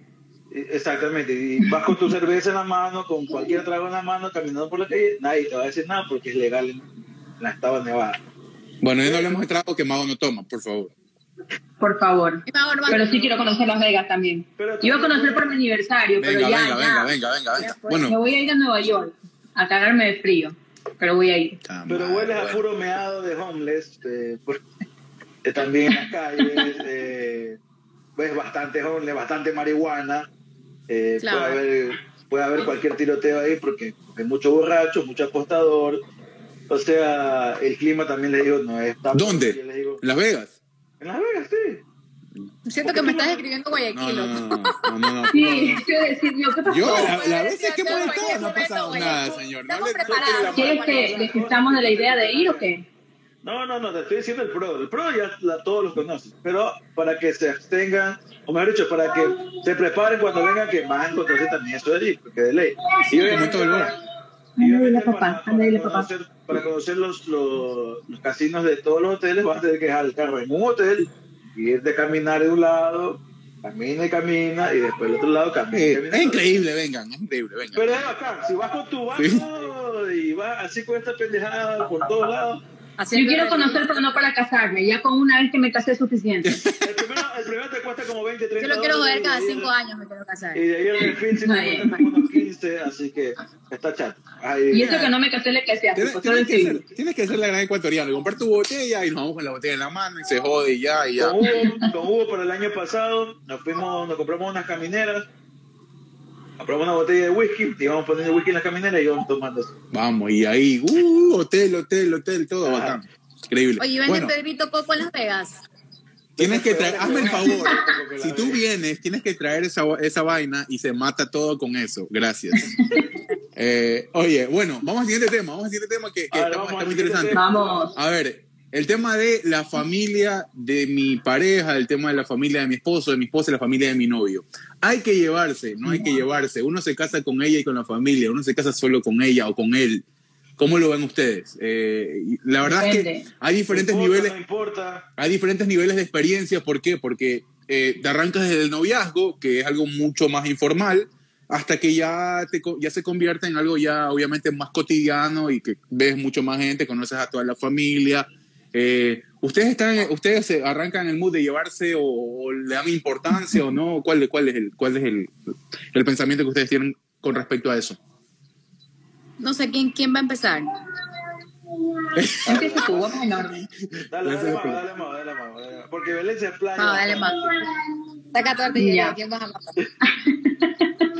Oye, yo pienso, bueno, lo que dice todo el mundo es que cuando un hombre se casa, la mujer es como que se lo lleva, ¿no? Ya tú lo, lo involucras más en tu familia, en la familia de la esposa. Entonces el esposo está ahí de arriba para abajo. Yo creo que está bien llevarse con la familia del esposo. un momento. Quiere Esa un es minuto de la fama. familia de tu Yo creo que esposo. está- Sí, sí, Alicia. familia del esposo no aguanta. Alicia. Bueno, yo creo que está bien llevarse con la familia del esposo, pero creo que no está bien como intimar tanto, como hacer ñañería en ningún aspecto, no solamente con la familia, sino con los amigos, con, con las amigas. Yo no soy muy así de meterme en la casa de mis amigas, por más que sean mis amigas, mis, mis mejores amigas, yo no voy a meterme, que si el sábado en la mañana desayunar, que si voy en la noche te caigo ñañita y conversamos y tomamos café. No, no hago nada de eso porque no me gusta. Creo que así he llevado mi vida con todo el mundo y creo que así me ha ido bien porque no me meto en problemas con nadie, ni estoy en peleas de nadie y, y llevamos la fiesta en paz y no tenemos esas peleas con mi esposo de decir, ay, tu familia esto, tu familia el otro y bla, bla, bla, o lo mismo él, él conmigo, ¿no? Entonces creo que uno se puede llevar hasta cierto punto, no, no, no hacer esa ñañería de meterte todos los días, de estar todos los días, de dormir, de convivir, y etcétera, etcétera. O sea, poco contacto para ti es el, es el secreto. Poco contacto, contacto eh, de regalo. eh, Contacto de limitado. fiesta. Sí, en contacto limitado, eh, Exacto. seis pies de distancia. O sea, tú, tú- arrancaste el COVID antes que todo el mundo. ¿no? Claro, cada quien por su parte. No, no, yo creo que está bien juntarse un día, hacer una comida, una vaina así, ¿no? Pero así, yo digo, el tema de hacer ñañería, a mí no me gusta, con nadie. Solamente con quienes sí son mis años, que son mis hermanos. Con eso sí yo estoy, yo le puedo llamar y aquí estoy, ábreme la puerta, subo todo, como que estuviera en mi casa. Pero con otras familias, con primos o con amigas o amigos, no soy así. Con la familia de tu esposo, nada. O sea, eventual. Con la familia de mi esposo, sí, ajá, eventual. Si hay alguna reunión y eso, sí. Pero así como de estar todos Sí. los días mensajeando, conversando. Dígalo con tu, con familia. Porque siempre, siempre hay- en las parejas siempre hay alguien más que lleva, se lleva más con la familia del uno que con la familia. ¿no? Sí, es lo que yo decía, lo que siempre se piensa, ¿no? Que cuando tú te casas, tu esposo se mete más a la familia, de- a tu familia. O sea, como que el esposo tú te lo llevas. Todo el mundo dice, no, ay, te lo robaste. Te lo robaste y ahora está con tu familia. Y eso pasa porque, no sé, yo creo que... También conozco de, mujeres que se han metido en la familia. Por eso sí, es como, digamos que es como generalizar, o sea, eso es lo, lo que se, lo que se piensa, pero sí, o sea, aquí en mi casa mis hermanos pueden venir en cualquier momento, vienen en cualquier momento y bueno, hágalo no le molesta, la verdad que es súper, no sé si la palabra es después- tranquilo, después- diplomático. si le molesta, después lo retan, pues tampoco funciona así. No, no, porque él se lleva súper bien, lo que pasa es que ti- tiene un solo hermano y yo tengo cinco hermanos, entonces... Claro, para él es como que, como que tuviera todos los hermanos en la casa. Entonces, ellos sí, ellos El- sí están aquí y Galo sí puede ir, pero tampoco, o sea, Galo sí va a la casa de mi hermano, donde sea, va conmigo. Ah, tal día vamos a hacer tal cosa, vamos. No es que él solito va y, y de repente me dice, no, estoy aquí en la casa de tu hermano, estoy aquí en la casa de tu hermana. No, eso no pasa. Ok. Belén. Yo, yo creo que yo, yo, yo, hay mucha gente que escucho decir, ¿no? uno no se casa con la familia de él, pero yo creo que sí, o sea, hasta cierto nivel sí, ¿no? Claro que también hay, hay personas que vienen de familias totalmente que no tienen es- esa, esa, esa cercanía, ¿no? Por eso tal vez eso pasa con algunas personas que, que llegas a ser más allegado a la familia de tu pareja que a, a tu propia familia, porque dentro de tu estructura familiar ta- tal vez nunca hubo esa unión así tan aférrima, ¿no? Ujú. Pero, por ejemplo, en mi caso, en mi caso eh, los dos, gracias a Dios, los dos nos llevamos bien. Él se lleva súper bien con mi familia, yo me llevo súper bien con la familia de él. Y yo sí, eh, somos muy de respetar nuestras familias. O sea, yo soy mucho de respetar su familia y él es mucho de respetar la mía porque yo siempre me pongo en el lugar de él, ¿no? No le gustaría que yo, a mí no me gustaría que él me trate mal a mi mamá, por ejemplo. Yo jamás Claro. le voy a tratar mal a su mamá. Ni voy a tener un desplante con su mamá, ni con ninguno de sus, sobre todo con los hermanos, porque si algo tenemos parecido, Dani y yo, es que él es muy allegado a sus hermanos, especialmente a la hermana que vive en Estados Unidos. Son súper, súper, súper. Ustedes saben la relación que tengo con mis hermanos, o sea, somos súper allegados, súper Claro. como que uno de los otros. Entonces, sí tenemos eso de respetarnos, ¿no? Y, y- y una regla que nosotros nos pusimos desde que éramos enamorados fue si a ti te molesta algo de mi familia o a mí me molesta algo de la tuya, yo lo converso contigo y tú tratas de solucionarlo, porque no es lo mismo que yo me pelee o discuta con a que tú te pelees y discutas con mi mamá, ¿verdad? Entonces, si a ti no te gusta algo que, por ejemplo, hace una hermana o un primo, un tío o algo, dímelo a mí, yo lo converso, yo te defiendo. Yo te defiendo con tu familia y tú me defiendes con la tuya. No hemos tenido que llegar nunca a esos, a esos extremos, pero fueron reglas que sí nos fuimos poniendo, ¿no? Y claro, hay, hay cosas que uno conversa solo con la pareja, ¿no? Como dice, como dice Mago, yo tampoco no soy mucho de, de engañerías con amigos, pero sí soy muy familiar, ustedes me conocen, yo soy muy familiar. Y sí soy, y, y, y, y- en el caso de Dani, porque Dani no, su familia no vive aquí, entonces también por eso le ha tocado como que hacerse muy a mi familia. Y, y sí me ha pasado, por ejemplo, cuando yo trabajaba hasta las 12, 11 de la noche, yo lo llamaba, ¿dónde estás? Y me dice, en la casa de tu mamá tomándome un café. O estoy con Dome comiendo y con el osito, o sea, con mi sobrino. Entonces, claro, él buscaba dónde ir, pues, ¿no? Si yo pasaba trabajando, ¿qué hacía él? Se iba, pues, con la familia de... Mejor que se vaya con mi familia que se vaya con los amigos, ¿no? Entonces se iba... Es ahí, está, otra cosa. Bueno, mi, mi pana es pila. Mira, mira, o mira, también. O sea, mi pana, mi pana es re pila, es re contra pila, oye. Claro, entonces yo, ¿dónde estás? Comiendo con tu mamá, a veces yo no sabía. Yo, yo llegaba, cuando nos fuimos a vivir juntos, de hecho mi hermana vivía a la, a la vuelta de mi casa. Y yo llegaba a mi casa y el puesto, ¿no? ¿Y tú dónde estás? Comiendo patacones con tu mamá y América aquí en la casa, que no sé qué. Y yo ya me va caminando. Entonces, sí, la verdad es que gracias a Dios hemos tenido siempre una muy buena relación. Él con mi familia, yo con la de él. Han habido cosas, ¿no? Que a Claro. veces uno, eh, por, Hay- hasta por, hay hasta por temas externos, ¿no? culturales, ¿sabes? Hasta por hay gente externa culturales. ahí. Sí. Sí, hasta por temas culturales, pero nunca hemos llegado a una pelea así enorme, pero sí escucho mucho quejarse de las suegras. Eso gracias a Dios a mí no me ha pasado. De hecho, cuando yo he tenido algún problema con Dani, mi suegra eh, eh, hasta cierto punto me ha dado como que se ha, se ha puesto como de mi, de, de mi lado, ¿no? Entonces, este, entonces sí, pero, pero te digo, o sea, gracias a Dios no, hemos tenido una buena relación, te digo, él con mi familia, yo con la familia de él, pero sí hay que cuidar esa relación. Yo sí pienso que no es que, ah, este es mi suegra, es la mamá de él, él verá, no. No, ¿por qué? Porque, porque su mamá, es la persona que le dio la vida. Entonces, yo, yo, yo lo que le digo a Dani, que feo tiene que ser el hijo o ser la, la hija de alguien eh, y, y, tener eso, ¿no? De que tu pareja no se lleve con tu mamá o no se lleve con tu papá y estar en esa disyuntiva el día del Claro. padre.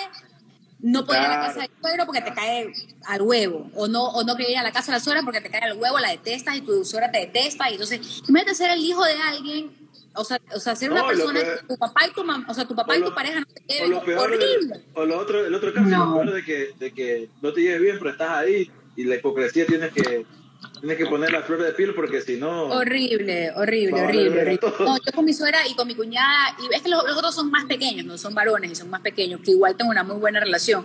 Pero con las que te digo que por lo general se crean esos conflictos que es con la suegra, con la cuñada, las metidas, para nada. Yo, mi, mi suegra y mi cuñada son divinas. Suegra, cuñada, No tengo proceso. No tengo cuñadas. No tienes cuñada, yo sí tengo, yo sí tengo mi cuñada y mi cuñada de verdad que ella es, es ¿sabes qué? Es una mujer, pero Dios mío, es súper organizada en sus cosas, ella no se mete en nada, ella vive su vida. Y tenemos eso de conversar, ¿no? De, de- de conversar mucho. Y como te digo, hay ese cariño tan puro entre ellos como hermanos que siempre está el uno alegre por el otro, no, no, yo no tengo esa relación de envidia con mis hermanos y él no tiene esa relación de envidia con sus hermanos, entonces yo creo que eso nos ha ayudado también, él tiene una buena relación con su familia y tiene una buena relación con la mía. Entonces, claro, entonces este, eh, no hemos tenido esas situaciones, ¿no? Pero qué feo, o sea, realmente yo siento pena por las personas que tienen o están en ese tipo de situaciones. Sí, me da, me da tristeza porque imagínate, imagínate, duro, gordo, claro. que Pero tu caso. no se lleve con tu mamá, que tú tengas que en Pero navidades, en ocasiones, o sea, escoger entre la una y la otra, o sea, ¿Sabes feísimo. qué? Me daría No, pena- claro. Me daría pena cuando es la familia la que le rechaza, la que le rechaza al, al hombre o a la mujer, dependiendo de quién sea. Ahí me, ahí me da pena, porque si tú le pones empeño, ¿no? Como pareja, de, de- de- ah, perdón, como poner empeño en la familia de tu pareja, ¿no? Y que ellos te rechacen igualmente, entonces ahí sí me da pena. Pero si tú vales verga y tu familia y la familia de tu, de tu pareja te va a rechazar porque vales verga, ya con toda la justa razón. Y esos casos conozco bastante. Porque... Oye, es que toca poner de, toca poner de tu parte para no caer mal también, pues no, no puedes ir a la casa de la familia de tu esposo que recién conoces, por ejemplo, y poner cara de culo todo el tiempo, nadie te va a querer ver nunca más. Con mi suegra, A eso, por cuñada, eso me y. Dani también es así con mi familia, o sea, O sea, nos ganamos el cariño, o sea, no es que, me que tienes tiene- que querer porque ya llegué y porque tu hijo me escogió, y si te gusta bien y si no también. pero no, tiene- pues convengamos que tiene, meterle cariño, tiene que, ser genuino también. O sea, no, es que tienes que decir, Claro. "Ay, Claro. voy a convertirme en otra persona para quedarle bien a mi suegra o a mi suegro. No, No hay sea, que ser A ver, lambón. esto, esto soy. Esto, eh, a ver, escúchame, No hay escúchame. que ser lambón, hay que ser real, pero tampoco tienes que ir a poner tu cara de menso. No, tienes que llegar con esto soy, obviamente, tengo que pulir algunas cosas que quizás tenía desatendidas, como ser comedido, eh, quizás tener un poco más de tino, ser un poco más políticamente correcto, si se quiere. Eh, y de ahí dar, dar rienda suelta a lo que tú eres, porque tampoco vas a decir, ah, soy uno acá y después soy otro acá, y entonces te no, conocen. pues por o sea. eso te digo, hay, hay claro. cosas, por ejemplo, te, te digo, en mi caso, yo soy mal habladísima, tú sabes, que yo de cada 10 palabras, 7 son malas palabras. Aunque la gente dice malas palabras, yo no considero que existen palabras malas siempre y cuando te sirvan para expresarte, ¿no? Yo me tengo que retener. la, la O sea, definición no de una mala palabras claro. Siempre y Sí, cuando no. te sirvan para armar tu mensaje, que la gente Se te entienda, están ¿Se entiende o no se entiende? ¿Se entiende o no se ¿Me ¿Me entiende? ¿Me entendiste, verdad? Ok. Ya, entonces yo sí, ¿Quién no me súper para las personas, y, y, y siendo mujer todavía me pesa más, porque la gente dice, uy, esta man, es- Dios mío, lindo, ¿cómo habla? Pero, pero sí me pasa mucho, sí me Claro, pasa mi, mucho. mamá no te hubiera, mi mamá no te hubiera tragado, ejemplo. Obvio, Mi no, mamá, tu mamá, tu mi mamá, mamá, me, por- me, mi me mamá, botaba mi pues, mamá detesta a la gente que, que habla mal. Yo soy muy mal hablando. Y cuando uno, palabradita. o unos amigos o unos, otros amigos iban, me dicen, está bien que vengan acá, pero no van a estar hablando malas palabras. ¿Cuántas veces tu "Ya, mamá va a haber dormido, escuchado yo borracha abajo de tu casa? A No, si mi mamá, lo bueno de mi mamá es Pero mi mamá escúchame. se duerme. Oye, pero escúchame, entonces ya, por ejemplo, ese tipo de cosas, mi suegra en cambio es súper dama, súper, si me cachas, entonces yo, ah, relajosa, y que me gusta chupar, mi suegra es cero trago, pero ella se, ella se divierte, se caga de la risa viéndome, dice, Belencita es genuina, dice, pero yo no que soy malcriada. Ya, es- Pero ella Con la blanca y de puta, es mis dice. virtudes, ella ve, ella ve mis virtudes, ella ve mis virtudes. Está bien. Pero no, pero por ejemplo, sí hay cosas que, que claro, ¿no? Que, que Es que ser mal hablada no te hace una mala persona. conversación de mesa, por ejemplo. Mira, Bueno, No, no, Pero- y Ajá. no. Espérate, ajá, espérate, mira lo que dice alguien por aquí ejemplo, en- en el pero chat, si han habido temas, sí, por eso te digo, hay que saberlo manejar, si han habido temas que tal vez hay un como choque cultural, ¿no? Mi, mi esposo viene de la típica familia de los 80, 70, porque ellos no fueron de la segunda ola de migración, la primera ola de migración. Y ellos, los abuelitos de, sus de sus bisabuelos, ellos empezaron a viajar a Canadá, luego se mudaron a New Jersey, hicieron su vida allá. Entonces estamos hablando que ya la generación de él, que es la tercera o cuarta generación allá, viviendo allá, o sea, son latinos, tú los ves de, de forma y, y- y de apellido, pero más gringos y su, y, su, y su forma de pensar gringa no puede ser. Pues. Y ya son chicos que ya, ya van a la universidad, tienen trabajos mejores, o sea, ya, ya, ya alcanzaron esa, esa, esa, Esa etapa de su vida. ellos dicen que son grindios, ellos mismos se burlan de ellos y dicen que son grindios, ¿no? Entonces, ellos, claro, ellos ya están, ellos están allá. Vamos, chicos, con los mensajes. Claro, entonces han surgido temas, por ejemplo, del tema del apellido, cuando nos íbamos a casar, por ejemplo.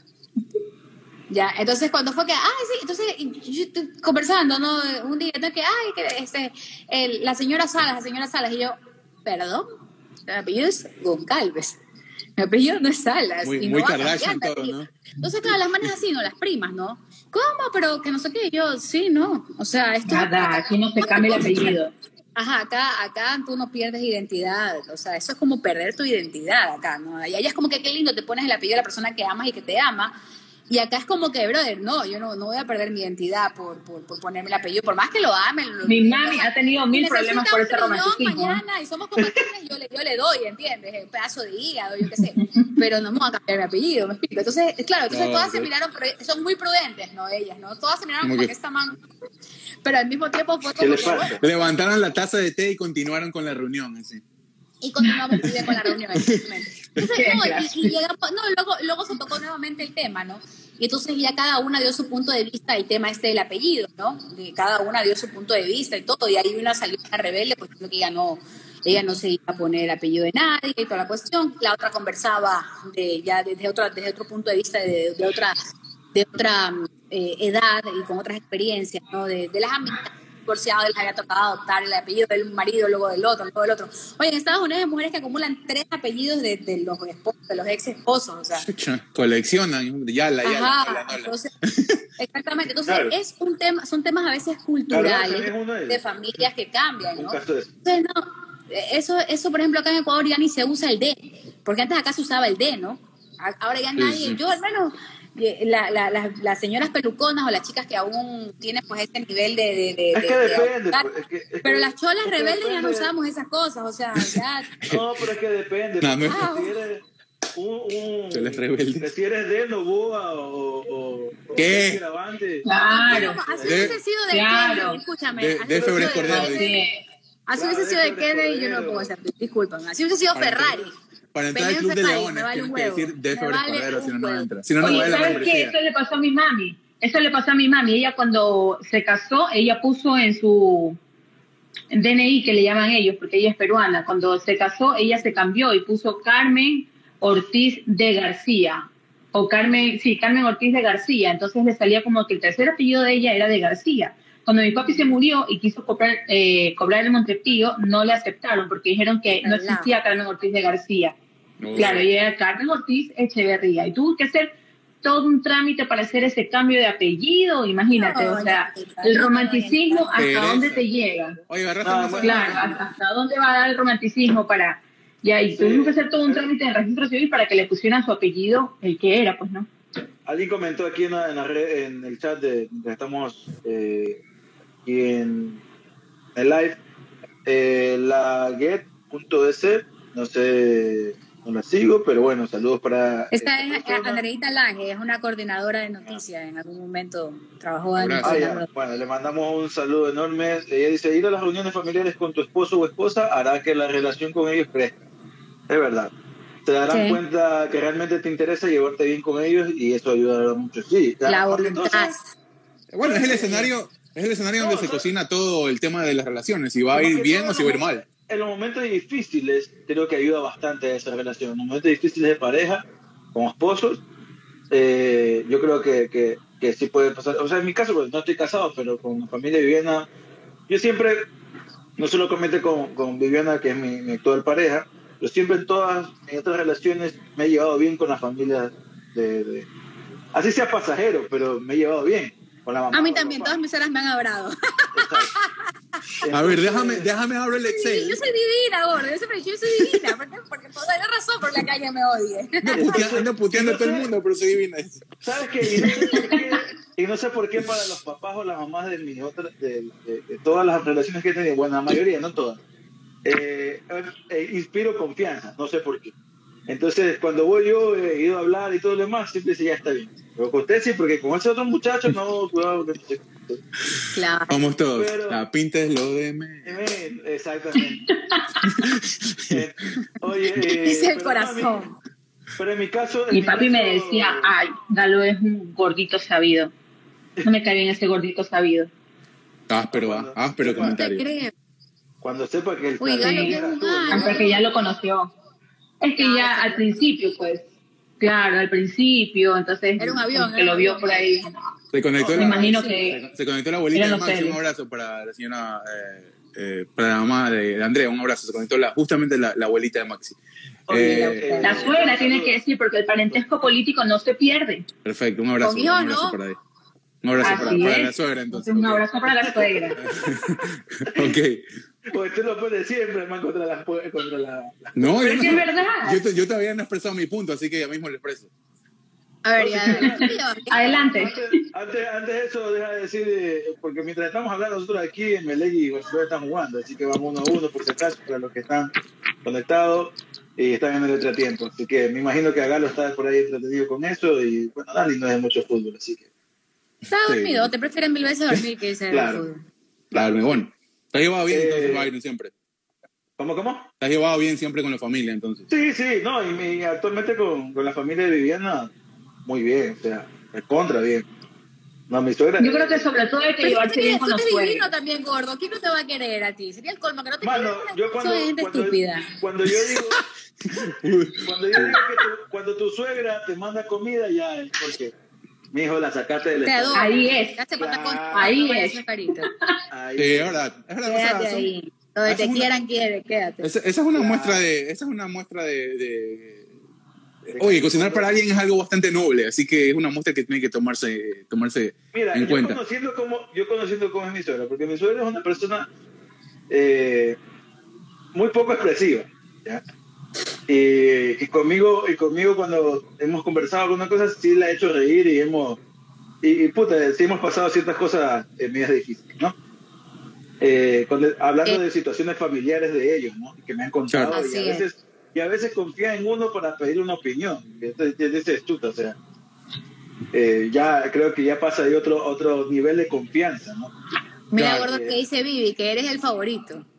Carlos Acoto no está conectado, pero mismo atienda Mira. eso. ah, Comienza a ganar puntos. Es como Carito. Carito también Es que es el no quiero- favorito en mi casa, por si acaso. ¿ah? No quiero quemarlo, Ey, que no quiero ey, quemarlo a cuidado. Carlos, porque porque eso eso Qué pena por mis sea- cuñados, pero es eh, pero es que sí, yo soy una, por ejemplo, a diferencia de Carlos, somos muy muy opuestos en ese sentido. Carlos, Carlos, por ejemplo, eh, al principio cuando andaba con Gabriela, eh, que es la hermana de Viviana, eh, sí era, era bien difícil de que él entre a la casa, o sea, por- porque él creo que no le nacía. Y con Viviana, por ejemplo, cuando. No, menos mal no, lo quiere quemar, ¿no? ya era, ya era una cuestión de él. No, porque no digo cosas sí. puntuales. Pero, pero por ejemplo, No quería entrar y es puntual.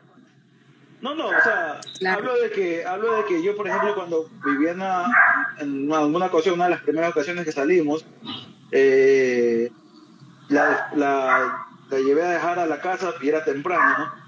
Y yo sí le dije, o sea, déjame entrar y saludar a tu familia, porque si están arriba de arriba para abajo conmigo, por lo menos Es la iniciativa, anda, sí. pues. Claro. Entonces fue iniciativa. No. Gordito metido también. Déjate de tonterías. O le sea, yo creo que-. Yo creo que ese tipo de cosas, claro, son Le básicas. doy las llaves del carro, pues. Ah, claro. No, yo me acuerdo, una vez- el me acuerdo, Toma las llaves, te las ganaste. me acuerdo que mi, mi tomar un helado. Cuando, estaba embarazada, eh, cuando estaba embarazada de, de mi, de mi cuñadito, el, Tuvo un eh, bebito, no ella, cuando ustedes estaban recién saliendo con Vivi.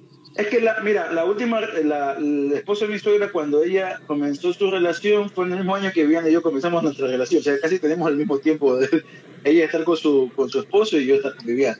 Cita doble. Oye, sí. ya. Y Tiago tiene, yo Tiago lo vi nacer, Tiago es el, Claro. cuñadito. Y ella cuando estaba embarazada, ya en los últimos, las últimas semanas, donde ya eh, tiene una incomodidad tremenda, y ella se dedica, para, para variar, se dedica a lo mismo que se dedica mi mamá, a hacer transporte escolar. O sea, tienen la furgoneta amarilla y todo lo demás. Incluso ellos se conocían, ellas se conocían antes que Viviana y yo nos conociéramos. Imagínate. Pero obviamente Viviana y yo no sabíamos, ¿no? Porque se dedicaban, se Claro. dedican a lo mismo. Entonces me acuerdo que una vez ella, por lo general todas las personas que se dedican al transporte eh, escolar o transporte de, de personal en empresas, tienen que levantarse muy temprano. Claro. Y ella estaba muy mal, entonces yo le dije, si quiere, yo vengo, porque yo tengo, lic- yo tengo la licencia para poder manejar las furgonetas amarillas. Entonces le dije, si quiere yo vengo y le ayudo a hacerle el recorrido. Obviamente, Oh, eres un Mira, mira, gordo. tiene que no, conmigo porque yo no Tenga, tenga las se escrituras de la casa. Por eso te digo, toma la llave del carro, papito, lléveselo. Y Ahí ya se ganó la Es familia. la voluntad, es la voluntad. Ya, ¿Y qué sí, pasa? Yo sea, siempre he dicho, claro. cuando tú amas a tu, a tu, De eso se a tu trata. pareja, a tu persona, estás, tú haces lo posible, no es lambonería ni, ni perder la Sí. esencia, no, pero sí No, haces un gran esfuerzo por llevarte bien. Y sabes que sobre todo lo que yo siempre le digo a Dani es como que yo adoro a mi familia, a mis hermanos, a mi papá y mi mamá. Y yo sé que tú también adoras a, a tu familia, a tu mamá y a tu papá. Entonces, ¿por qué yo voy a tratar con menos a una persona que yo sé que es tan importante para ti? Porque esto es como lastimarte. Ajá. Claro. Yo, por ejemplo, eso es lo que ha pasado también con Dani. En situaciones difíciles de, mi- de mi familia, él ha estado ahí siempre ayudar. Cuando nosotros, que nosotros éramos ahí más que, más que pareja. Mi abuelo estuvo en la clínica, él estuvo ahí. O sea, todos los días iba a una hamburguesa porque yo no, no, no comía. me, me, me, me compraba el café, algo no, solamente vas a ver el café, que te traje un café y ya va a compartir y era súper joven, o sea, como no te vas a ganar la voluntad y el cariño de la familia política de pareja, por supuesto que sí, estás apoyando en momentos difíciles. Mi papá, que yo me casé, como unos cuatro meses antes de, de casarnos, cayó en un estado súper crítico de salud. Y él estuvo ahí todos los días, o sea, todos los días ayudando, viendo la forma de, de, o sea, involucrado como que ese realmente era su familia de sangre también. Entonces, es que ya, a ver, entonces comienza- creo que es a ver, importante tratar a tu familia política como que si fuese la tuya, que hay gente, yo no me caso, no no pasa con, marido no es familia, he escuchado que hay gente que dice marido no es familia o esposa no es familia, y no es así, o sea, si tú estás No, formado No, nada, sí. no hay forma. O sea, como una persona y piensas así, estás cagado. Porque comienza, o sea, lo- el, el tiempo, el tiempo y las relaciones y ese y eso que comienza quizás en encuentros eventuales, en determinado cumpleaños o en alguna reunión, ya se va formando en un vínculo con X o Y personas. Es un vínculo que eh, puede estar muy fortalecido, puede estar en muchas cosas. En el caso particular, eh, yo con el que la, primera persona de la familia de, la mamá de mi hijo que pegué fue con la mamá, porque la mamá de ella, al igual que yo, es guayaca y eh, bueno, la, mamá de mi hijo es de Manaví, ¿no? El papá de ella es Manaba y la mamá es Guayaca. Entonces, este, yo como que de una, pum, fue, pe- pegué de una con ella, el papá de, de, la mamá de mi hijo, este, o sea, es también un poco expresivo, quizás un poco parecido a mí, bastante parecido a mí en determinadas cosas, en determinados comportamientos. Eh, pero sí, yo me acuerdo que con ella fue el, el primer, eh, como que conversábamos, hablábamos muy bien. Yo fui tal cual, porque a mí no me gusta eso de que con, de que sí, siempre mi- en mi casa, o mi, mi mamá y mis hermanas, todos siempre, o sea, el ser comedido, el tratar de llevarse bien, el tratar de buscar la forma. Pero Se te unió si te das cuenta, cuñada, ¿eh? ¿Cómo? No, sí, no, pero este, lo que, lo que sí, Saludos a eh, Patricia, ah, que queremos, ca- queremos caerle allá a Washington. ah, sí, Pati se conectó también. Oye, es como que Eh, la bueno, hubieses llamado, loco, con el Sí, pensamiento. sí, sí, sí, ca- cayó, cayó Pati, le mando, le mando un abrazo, a ella para, un, un abrazo a ella, a Yari, a, Ah, sí, a- a- a- eh, a- a- por favor, ahí separándonos un cuarto ahí para meter. Este, no, lo que, lo que te digo es que lo que te digo es que bueno, con ella, con la, con la mamá de, eh, con la mamá fue con lo que primero como que hice el click, porque por eso primero, ¿no? Que teníamos como que esa, esa soltura más de conversar. El papá fue un poco más difícil porque nuestra situación fue diferente a la quizás a la de cada uno, pero ya después él eh, fue, soltando. Creo que lo que tú decías de eso de que, de la, que las situaciones este, un poco, eh, o los puntos álgidos en algún momento de la vida de alguien fortalece eso, sí, porque eh, sucedió algo que, bueno, fue algo, fue una catástrofe natural, por ejemplo, en Ecuador, eh, cuando pasó lo del terremoto, eh, Claro. cuando pasó lo del terremoto, eh, la familia de, de Andrea quedó, eh, bueno, por suerte no, no, no hubo complicaciones en el lado de la, fami- la familia cercana. Después algunos familiares de ella, eh, bueno, murieron por, por- por un tema de- del accidente, pero bueno, que se pensó mucho cómo ayudar y me acuerdo que mi padre en ese momento tenía un camión, mi padre alquilaba un camión para una empresa y lo que hicimos fue justamente con Patricia, que Patricia este, estaba desde lejos y también quería ayudar, eh, se juntó un dinero para llevar el camión lleno eh, para que la familia de ella tenga agua y tenga todas las cosas.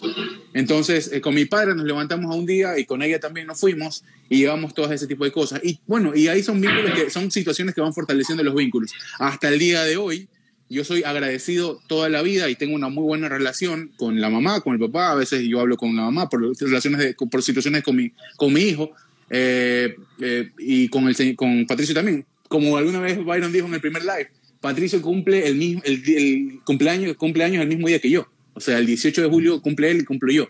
Y era como que muchos cumpleaños compartidos, mi familia iba mucho para allá para celebrar mi cumpleaños conmigo, junto a, a él y su familia. Entonces creo, que, creo yo que, eh, primero, el ser genuino va porque va, porque esa- la máscara se te cae en algún momento. Claro. Eh, eh, y pues no, no, no puedes, no puedes este, eh, por ahí aguantar mucho, sostener ese personaje porque la gente te va conociendo. Y yo fui tal cual, creo que hasta el día de hoy. Y, y así como entré a la casa de ellos, creo que salí igual, hablando claro y diciendo como que, mira, esto fue lo que sucedió, aquí, aquí pasó esto. Pero siempre hubo una buena relación y creo que por el otro lado también, eh, siempre eh, hablando de las cosas claras y diciendo qué es lo que por ahí puede llegar a molestar o no. Es más que todo en el tema de crianzas, ¿no? Porque hay un hijo y los abuelos son consentidores, mi pa- mis padres, por ejemplo, y los padres de ellos también son consentidores y hay cosas que quizás pueden eh, generar algún ruido en el tema de la crianza, en consumo, cosas de tiempos en tecnología y muchas cosas más que a uno le puede parecer bien o a otros mal. Pero en general sí, creo que yo en, en- en- en- mi caso particular y hasta ahora, que me parece que es algo vital y nos han ayudado muchísimo, a mí en par- particularmente ellos me han ayudado muchísimo con el tema de mi hijo eh, y creo que ha sido viceversa también, eh, creo que es vital, eh, creo que es vital llevar, una, un, llevar la fiesta en paz y poder eh, ir a cualquier casa, ya sea de ellos o que ella también vaya a cualquier casa y que no haya ningún inconveniente y hasta ahora creo que se puede hacer. O sea, si yo mañana regreso y quiero ir a Manta, creo que tengo las puertas abiertas y Andrea también hasta ahora. Eh, ella tuvo un accidente hace, hace poco y la, la primera persona que lo pudo ayudar fue mi papá. Eh, ella tuvo, con, tuvo un problema, una fractura de su dedo hace dos, tres días y la primera persona que, que estuvo ahí para ayudar fue mi padre. Entonces, creo que ya también llegas a un punto y una, y una madurez eh, determinada en donde sí, le das más peso a ese tipo de situaciones y mucho más cuando tienes un vínculo en común que es un hijo. Yo como, como lo tengo yo. Yo no puedo decir, ah, no puedo hablar mal de nadie porque primero no se portaron mal ni conmigo y creo que han estado por ahí, ahí para mí siempre. ¿no? De ahí después quizás con miembros o agentes externos puedes llegar a tener algún tipo de diferencia. ¿no? Ninguna, creo que ninguna familia está en esa onda de que todos son eh, o, o te ven como monedita de oro, te ven como monedita de oro. Creo que hay alguna persona que le puede No, causar, todo- que te puede ver como un intruso por ahí, ¿no? De repente. Obviamente todos, todos tenemos nuestro, o sea, nuestros eh, defectos, ¿no? Y obviamente en su momento, en alguna reunión familiar, se va a llegar a conocer eh, el defecto que uno tenga, ¿no? Y ellos, algunos les caerá bien, otros lo aceptarán y otros le dicen, eso no creo que esté bien. Pero Entonces todos somos uno- unos panes de Dios con la familia, ¿no? Hemos, hemos llegado. Claro. Nadie se pelea con nadie. No, ah, o sea, yo han, no han tenido eso, ¿no? ¿Han tenido eso? No, eso, no, nunca, no, nunca han tenido nada de No. eso. No, Pero han vivido. digo, hay que, hay que invitar, hay que buscar entre los A mí- amigos quién es que se lleva re mal con la suegra, con el suegro para llamarlo. A mí Es- no estamos aquí en esta Todos Permíteme. somos unos cuatro divinos, nos adoran. Sí. Cuatro ejemplos de personas, de puta. No, a mí más bien, bueno, no es con Viviana, pero, pero sí en alguna otra relación, más bien se han cabreado conmigo porque no he ido a una chupa, alguna cosa por. A mí, yo les conté la vez pasada, ¿no? A mí alguna vez la abuela de una persona con la que yo estaba en algún momento, hace mucho tiempo, me llamó como el ex dijo el nombre, de sí, ella. pues sí contaste, sí contaste. Me dijo, Claro. eh, ni sé qué, ponte, Carlitos, venga a comer. Señora, tengo aquí un año viniendo y me dice Carlitos, qué chucha, o sea. Ya, o sea, esa huevada ya no es confusión, ya me quiere pegar. en la Oye. Pero la respondiste. la conozco. Respondiste. La conozco, dice la otra. Este, No a la abuela, pues a la tipa. Me imagino, no sé. Este. A la eh, tipa. Este, no, o sea, por eso te digo, eso ya hay gente que, mira, hay gente de mierda que nace siendo de mierda y va a ser de mierda toda su vida. Hay gente que no se deja querer, sí. Claro, entonces, Claro, entonces por eso te digo, o sea, no, eh, eh, eh, va por ese camino también, ¿no? Te encuentras de todo y a veces hay agentes externos que quieren como que dañar eso, ¿no?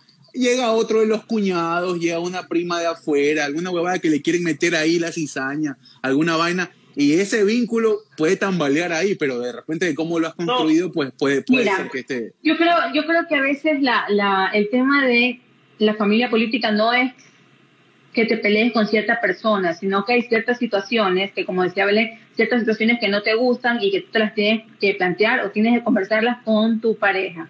Por ejemplo, no ha pasado últimamente así, porque ya lo he conversado, porque ya lo he conversado con Galo, pero al principio de nuestra relación, cuando teníamos solo a Gabriel o a Gabriel y Rafaela, nosotros eh, frecuentábamos mucho su familia, pero a ellos sí les gusta el tema de la bebida. A mí no me gusta tanto, a Galo sí le gusta. Y no es que está mal el tema de que le guste la bebida, pero estamos con dos niños pequeños, entonces hay momentos en que yo digo, o sea, ya, ya es hora de irnos, Ya. pero él no quiere irse. Ocho y media. Claro, yo y Por ejemplo, mi familia, tú No, mi familia no tampoco. Ya. Fiestas en la casa de Ve- Belén. Claro, lo que pasa es que ahí está.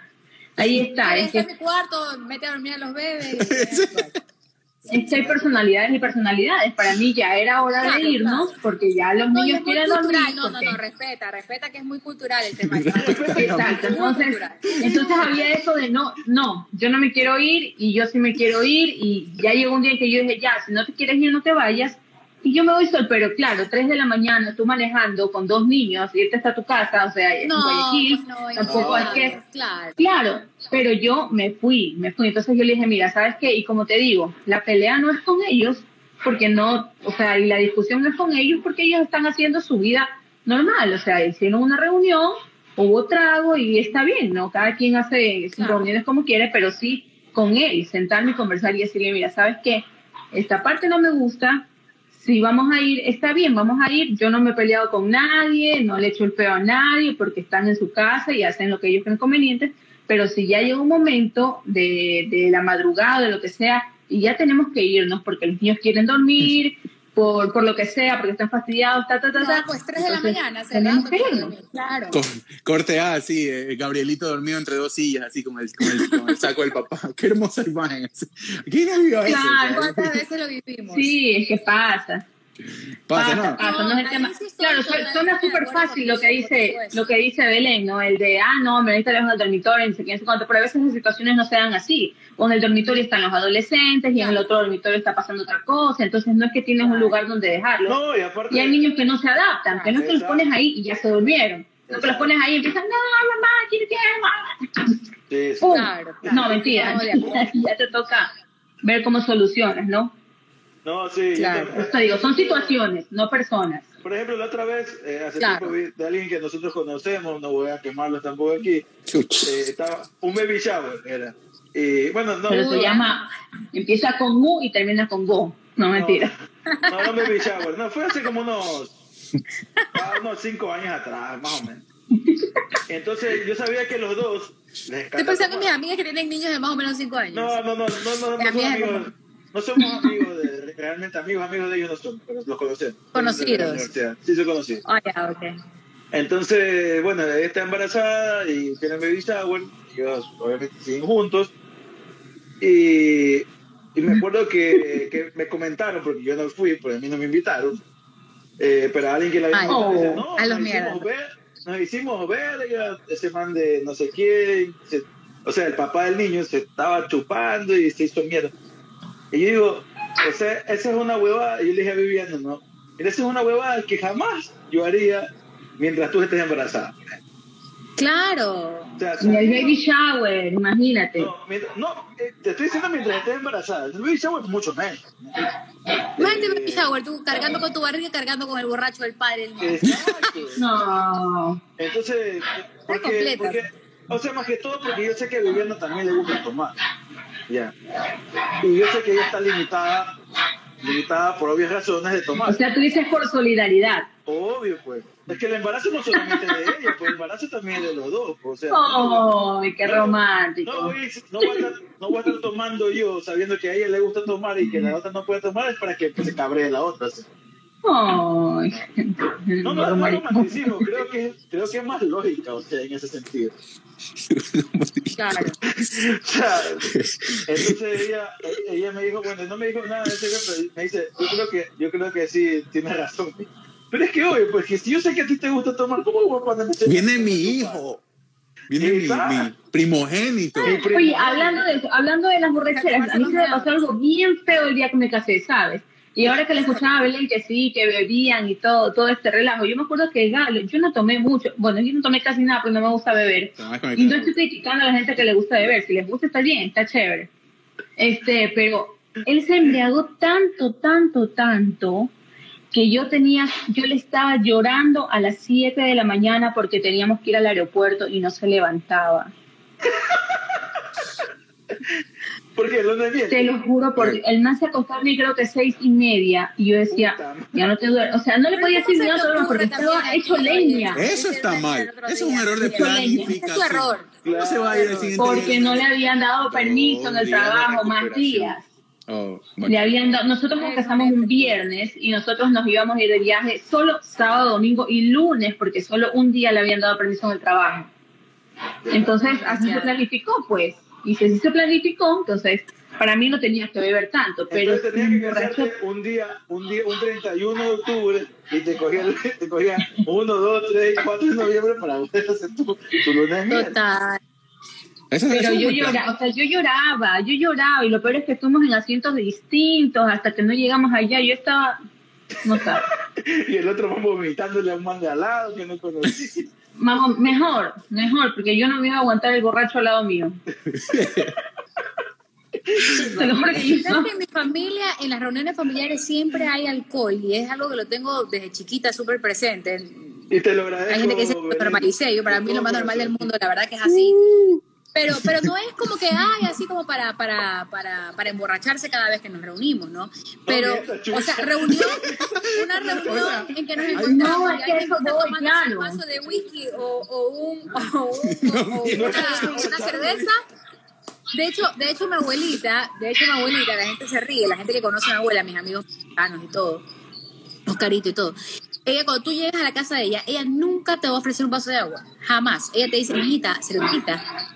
Entonces, claro, están los que no toman, como tú, por ejemplo, dicen, no, no, señora, gracias. Este, un vaso de whisky, tres de la tarde, palo de sol. No, no, no, no, señora, gracias. Y empieza mi abuelita, eh, Vinito, Pedrito. Eh, ¿qué, qui- ¿Qué quiere niña entonces? ¿Qué- O sea, inmediatamente le caíste mal. Ya, ya se cabrió, ya se cabrió. Oye, ¿Qué quiere? Así una vez fui con, oye, con unas tías de gala naranjal y me ofrecieron, eh, primera vez que las conocía, y me ofrecieron agua de coco con whisky. Agua de coco con whisky, yo Agua de decía, coco dame el con agua de whisky. coco solita, pero no agua de coco con whisky. Una combinación me medio extraña. Yo que no. yo decía, no les puedo decir que no, porque recién te están conociendo. O sea, cuando recién te conocen, tú no puedes hacerles el feo. Pues no Pero- le vas a decir, no, gracias, yo no bebo, Claro. borracha. No, pues porque suena como que le estás insultando, ¿no? Entonces yo le digo, sí, le acepté, pues no. Y sí estaba rico, sí estaba rico, pero Pero claro, pues sí. no, no, es, no es como mi gusto beber. No se daña así el whisky, el whisky no va con Otra cosa que me, una vez me llevó. Mira, yo me divierto sin bebida y me da mucha risa que la gente tome porque se pone en unos Ya, ya, ya. en unas a- cosas muy chéveres, a ¿no? Unas llorar, cosas muy ya. chéveres. Unas cosas muy chéveres que yo puedo disfrutar porque yo estoy sobria y todo el mundo está ebrio, entonces es bien chistoso. Yo también me divierto sin televisión, pero igual me gusta ver televisión. Por ejemplo, verlo a Hugo ebrio es chistosísimo. Eh, se conectó la familia, mi primo. Justamente dijiste que se conectó mi primo.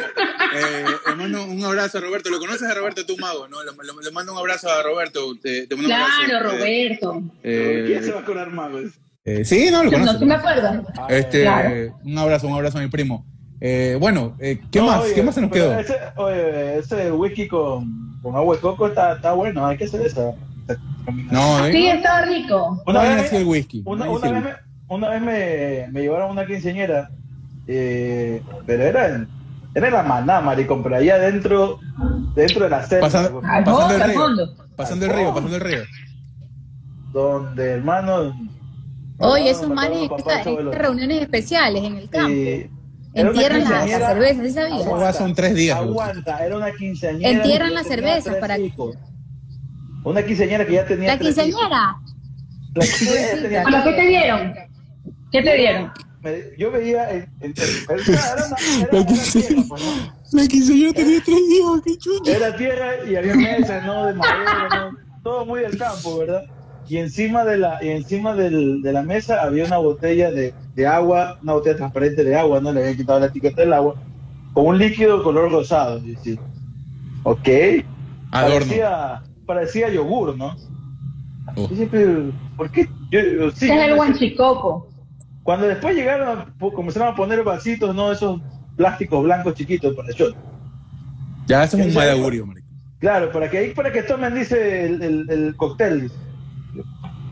El cóctel. Yo tenía como unos 16, 17 años. Estaba con mi familia.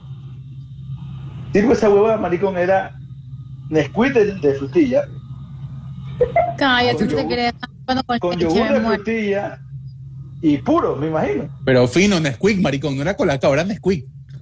O sea, no digo Nesquik de frutilla para decir una leche de frutilla, con sabor a frutilla. Chucha, madre. Pero no sabía que me, yo me, me- Nutrileche de frutilla, dice. Claro, o sea, yo me serví, me serví un vasito y dejé esa vaina ahí. Yo dije, esta vaina nos va a mandar al baño. No, Claro, claro, eso ¿no? es No 20 metros más. Oye, yo una vez tomé, ¿te acuerdas, Hugo? Un agua de, que que era como un agua de rosas, así, una vaina así, que tomé un... Al día siguiente no podía ver el noticiero, estaba yo así. Oh, es- oh, bien, me acuerdo. Esa fue terrible. Andaba temblando como No podía cucaracha envenenada. Sí, sí, sí, sí, me acuerdo. No podía, no podía coordinar las palabras. Uno, ¿qué? me Uno, uno que no ha bebido en esta vida. La verdad es que yo si me pongo a acordarme, no, no. No sé si termina alguna vez, pero en el colegio no tomaba huevadas, por ejemplo. O sea, no, como era barato, o sea, uno iba por Cállate, barato. Hugo, que nunca Claro, la vez uno que luego te- el estómago se va poniendo, uno va creciendo y el estómago Una se va poniendo una, fino, vez, una vez en una chupa con Hugo, cuando estábamos en el colegio, eh, Mi familia conectada, gracias. sacamos, sacamos, ya Hugo, tu familia la sabemos que somos gracias de... No, ya me conoce, ya me conoce, sí, sí. eh, sacamos todos nuestros centavitos para ver cuánto teníamos y alcanzamos a comprar una botella de, te- de vodka, Ruscaya, eh, y, Tascaya. y uno y uno y unos jugos tan, ¿no? Unos sobrecitos jugos tan. Ah, Entonces yo le dije a Hugo, me acuerdo del trópico con Tampico, de Toronja. me acuerdo, entonces me acuerdo le digo, Hugo, anda a hacer, anda a hacer el preparado, ¿no? Yo pensando que Hugo iba a agarrar, Para iba, iba, a, co- iba a coger El su chico jugo de los cócteles. iba a hacer, iba a ponerlo con agua, ¿no? Y ahí le iba a echar el, el vodka. Hugo No echó- que metió el vodka al... No, yo no me acuerdo de eso. Hugo echó el vodka en una jarra y cogió el, el polvo del jugo tan y lo metió ahí y lo. Mijo, estábamos jóvenes, había, había que tomar riesgos. mijo. Sí, pero eso fue un riesgo muy alto, marico. Yo no me acuerdo de esa la verdad. Te, te digo, no, no, No, porque estábamos borrachísimos. Qué feo, qué feo, la verdad. que Uno, uno, uno se mete de todo. Cuando... Mago no tomaba. Tú no tomabas en la universidad, no tomabas mago, ¿no? ¿Alguna vez fuiste a mi casa tú cuando estabas en la universidad, no? Una chupa que hicimos en mi casa, ¿no? Sí, pero no, no bebía. No bebo. A Pero, o sea, de vez en cuando. Creo que una vez. Para reírme de la gente, claro. Una vez, una vez creo que tomé. Y fue como que en playa con, con Andrés Molina, que es súper amigo mío y que fue el que me cuidó porque si no yo me moría esa noche. Y tomamos lo que yo te digo, tomamos trópico seco con jugo eh, Tampico de toronja que había en esa época. Yo, yo, juguito de toronja yo nunca, yo nunca, verde. aguanta, aguanta, aguanta. yo nunca me voy a olvidar del cumpleaños de cumpleaños de- Belén con Calvos en playas. Jueputa, yo todavía no me recupero de No ese quería, día. no que- quería que dijeras eso. Qué hermosura de día que fue. No, Cuando me bajé una Fue bello, fue bello, fue épico. De Fue todo. espectacular esa huevada, loco. Todavía me duele el hígado por ese día. Me hice las trenzas, me quemé el cerebro, el, el cráneo, eh, me bajé una botella de... de- de- Hubo de- drama, Jamás en, todo hubo, ¿no? jamás en mi vida había tomado tanto pedrito. Es lo que puedo aseverar, nada más. Lo pateé Ah. a este man de Cosisec, lo pateé porque roncaba como... No. No, fue, fue, fue uno de los días más memorables. Yo tengo, que, sí. tengo clarísimo ese día. pero, pero lo bueno es que cuando brutal. hay una reunión en la casa, eh, nunca hay trago para... Quería hablar de eso. ¿Nunca trago para qué? Para, como para emborracharse. Siempre hay como... Para tomar, dice, Como Belén, para que tú- te ahogues en una Sí, piscina. de o sea, para madres. El último cumpleaños que yo fui de, Be- de Belén, que fue en tu casa, ya en, en. ¿Dónde era? En el portón, ¿no? Sí, en el portón. ajá. Ah, en el portón, sí. Sí, también había, era como que sí, que sí, que sí, que cuatro de la mañana. Cuatro, seis de la mañana. Eran elecciones, te recuerdo, eran elecciones. Al otro día yo tenía que ir a trabajar. Fuiste a trabajar, no jodas. Claro, No jodas, me tocó ir a no. trabajar, tenía que ir a cubrir noticias. Yo bajé con tu feo. papá al lado de tu papá. Horrible. Conviviendo Pues en yo San quería saber. Mi papá o también. Uy, no, no, no, no. Oye, yo me acuerdo que ese día me senté con tu papá a hablar una hora, sí, pero una hora, no sé de qué hablamos, pero era así, que sí, yo hace corte, corte A, tu papá así con la mano en el hombro a mí, no sé, no me acuerdo qué me estaba diciendo, me estaba aconsejando de algo, no sé qué. Eh, eh, y yo así como que sí, señor, que la vida es una mierda, que ni sé qué, que no sé cuánto. Y, el man así hablando, y aunque vamos hablando como dos horas, así, uno va bien Mi filosófico. papá, y, y lo peor es que mi papá es el alma más. Mi papá es la persona más desaprensiva que yo conozco, es la persona más. Como que vive tu momento, o sea, el man hasta para la hora de la muerte habla así súper filosóficamente, el man. Uno, tú, tú ves problemas de todos lados y él ve como que, ah, así es la vida, ¿entiendes? El man es súper chill en ese sentido. Yo, yo, me, yo me senté a hablar también así como una hora con tu tía. Eh, ¿Con cuál de todas esas locas? con, con la mamá de, ay, De Ariana. de Ese fue, ese fue el cumpleaños que terminamos con karaoke, ¿no? Ya, karaoke Sí. bailando. Y, Claro, claro, y, tu claro. tía, y tu tía me decía, hablando, refiriéndose a tu papá, no es que hijo de puta, que no sé qué. Yo le decía, sí, sí, verdad. Es un hijo de puta. Y yo así, qué chucha. Yo pude seguir la corriente porque no estaba tan borracho. Eh, pero no me acuerdo qué le decía de, de- de tu papá, que lo mandaba a la red y tu papá se lo secaba de risa. Bueno, nuestras vidas han cambiado. Eh, personalmente ya no bebo. eh, estoy dedicado a la vida fitness desde, desde que llegué acá. Eh, estoy per- esperando volver a... Se rasca la cabeza. Este- eh, no, no, la verdad es que, oye, fuera de joda, sí le hemos bajado, loco. Desde que llegamos acá le hemos bajado porque no hay tiempo. Ah, eso sí. Eh, y la verdad es que Ya sí. nos dimos cuenta, ya Hugo la próxima sale cuerpo entero. Eh, ¿Cómo? ¿Cómo cuerpo entero? ¿Por qué? si nos damos cuenta que estás en la vida fitness porque te has puesto la camisa apretadita, la Ah, pantaloneta no. arriba, así. Esta es la- no. Que se vea, que se vea. no tengo, no tengo, no tengo, no tengo, no tengo mi pedestal, se me dañó y ya, pues tuve que improvisar algo aquí. Pero bueno, no, uno extraña esa reunión con los amigos desde acá, olvídate. O sea, uno, yo veo las Claro. historias así, cada, cada fin de semana veo a la gente, obviamente, después de todo lo que hemos pasado, estos dos años de mierda, porque han sido dos años de mierda, donde mucha gente perdió mucha, mucha familia, donde mucha gente pasó ratos, ratos súper feos. Eh, sí, pues, o sea, darte, darte un break ahí de, de ir a hablar con tus amigos, de comerte algo, de tomarte algo, o sea. Sí, hace falta, ¿no? Sí hace Pero harta acá en falta esa Guayaquil, aquí en Guayaquil no hay ni, ni para hacer eso, loco. O sea, está tan peligroso que da miedo ir hasta la esquina. Sí, eso. Oye, eso te iba a decir, ¿qué turro lo, qué turro lo de Alex? ah, Yo a Alex lo pude conocer y, y, y- y lo, lo han matado hace, hace pocos días, la verdad es que eh, De dos días. horrible. Asesinaron. Hace dos días Viernes en la noche fue, viernes en la noche. ¿Ah? Sí, ajá. Terrible, terrible, la verdad. Oye, o sea, Sí. eso, eso- oye, eso te quería preguntar, Belén. Eh, En algún momento tuvimos un episodio del tema de la delincuencia en Ecuador, lo hablamos con Byron. Eso les quería preguntar a ustedes a propósito antes de que se acabe el live. Este, ¿tienen, ¿Cuál es la sensación allá? O sea, ¿tienes ese- ese- esa, esa vaina de, o sea, de, de pensártela tres y cuatro veces para salir? ¿Cuál, cuál es el, el estado que, que ustedes ahorita lo, lo viven desde su, desde su subjetividad? Pues no, porque uno ve noticias, uno consume muchas cosas que te pueden llegar a alarmar, pero Claro. ya en la cotidianidad, o sea, ¿cómo, cómo, cómo lo, cómo lo, lo, lo- lo ven ustedes? Con el amén Hace en la boca, todos los días. Esto es, Esto como de cuando tú ves las noticias, por ejemplo, tú ves las noticias de Venezuela hace dos, tres años atrás, o tú veías las noticias de, de los, en los 80, 90 de, de, de Colombia, y tú decías, ¿por qué esa gente vive ahí? Que coja a sus hijos y salga, porque tú lo ves tan sencillo como eso. Vives en un lugar tan violento, agarra a tus hijos de todo y lárgate a vivir a otro país, o los países que viven en contextos de, de conflicto, ¿no? Eh, y acá lo que estamos viviendo es eso. Acá sales de acá, güey, Sí. vivir en Guayaquil, yo siempre lo digo, es, es como una tómbola, o sea, todos los días sales, te despides de los tuyos, pero no sabes si vamos a regresar completo, si regresemos todos, o si te llamen a decir, le metieron un disparo a alguien eh, por sacar 20 dólares de un cajero. O sea, así estamos acá. O sea, Y ha tocado a ver, cambiar el Guayaquil- estilo de Guayaquil, vida. A ver, Guayaquil siempre ha sido, Guayaquil siempre ha sido una ciudad insegura, y hay que decir las cosas como son. Guayaquil siempre ha Sí. sido la provincia, la ciudad más insegura del país. Esto no es de ahora, esto es de siempre. Pero ¿qué pasa? Que el ladrón de antes era un ladrón, como dicen los policías, o, o en términos policiales, de oportunismo. O sea, tú vas en la calle, te arranchan el celular, te medio empujan, te quitan la cartera, ¿no? Ese es el ladrón de oportunismo o el ladrón del semáforo, ¿no? Que tú estás ahí, te arranchan algo y bueno, ya que uno hasta cierto punto, hasta tú le dices a la víctima, pero eres pendejo, ¿cómo vas a sacar el celular caminando por la calle en Guayaquil, ¿no? Exacto, Tú estás en papaya, poco más el culpable es el- el- la víctima, ¿no? Así, así aprendimos a vivir acá en Guayaquil. Pero ahora no es eso, o sea, tú no alcanzas ni a decir, ay, o sea, los manes no, no alcanzan a que tú, porque te digo sinceramente, ¿no? Yo me saco todo, puta, llévate. Pero no alcanzan ni a sacarte, o sea, van directo a dispararte, a maltratarte, a, o sea, ya, ya el nivel de violencia escala, o sea, de una manera brutal. Eh, y ya no está el, el pillo buena gente que te arranchó algo y te dejó tranquila, no, ya está el, el ladrón que va y te apuñala, te pega un tiro en la pierna para que no alcances a correr antes de que siquiera se te hubiese ocurrido correr. O sea, ya el nivel de violencia a nivel social ha escalado tanto que ya llega un punto en que yo creo que para que controlen esto pasarán algunos años.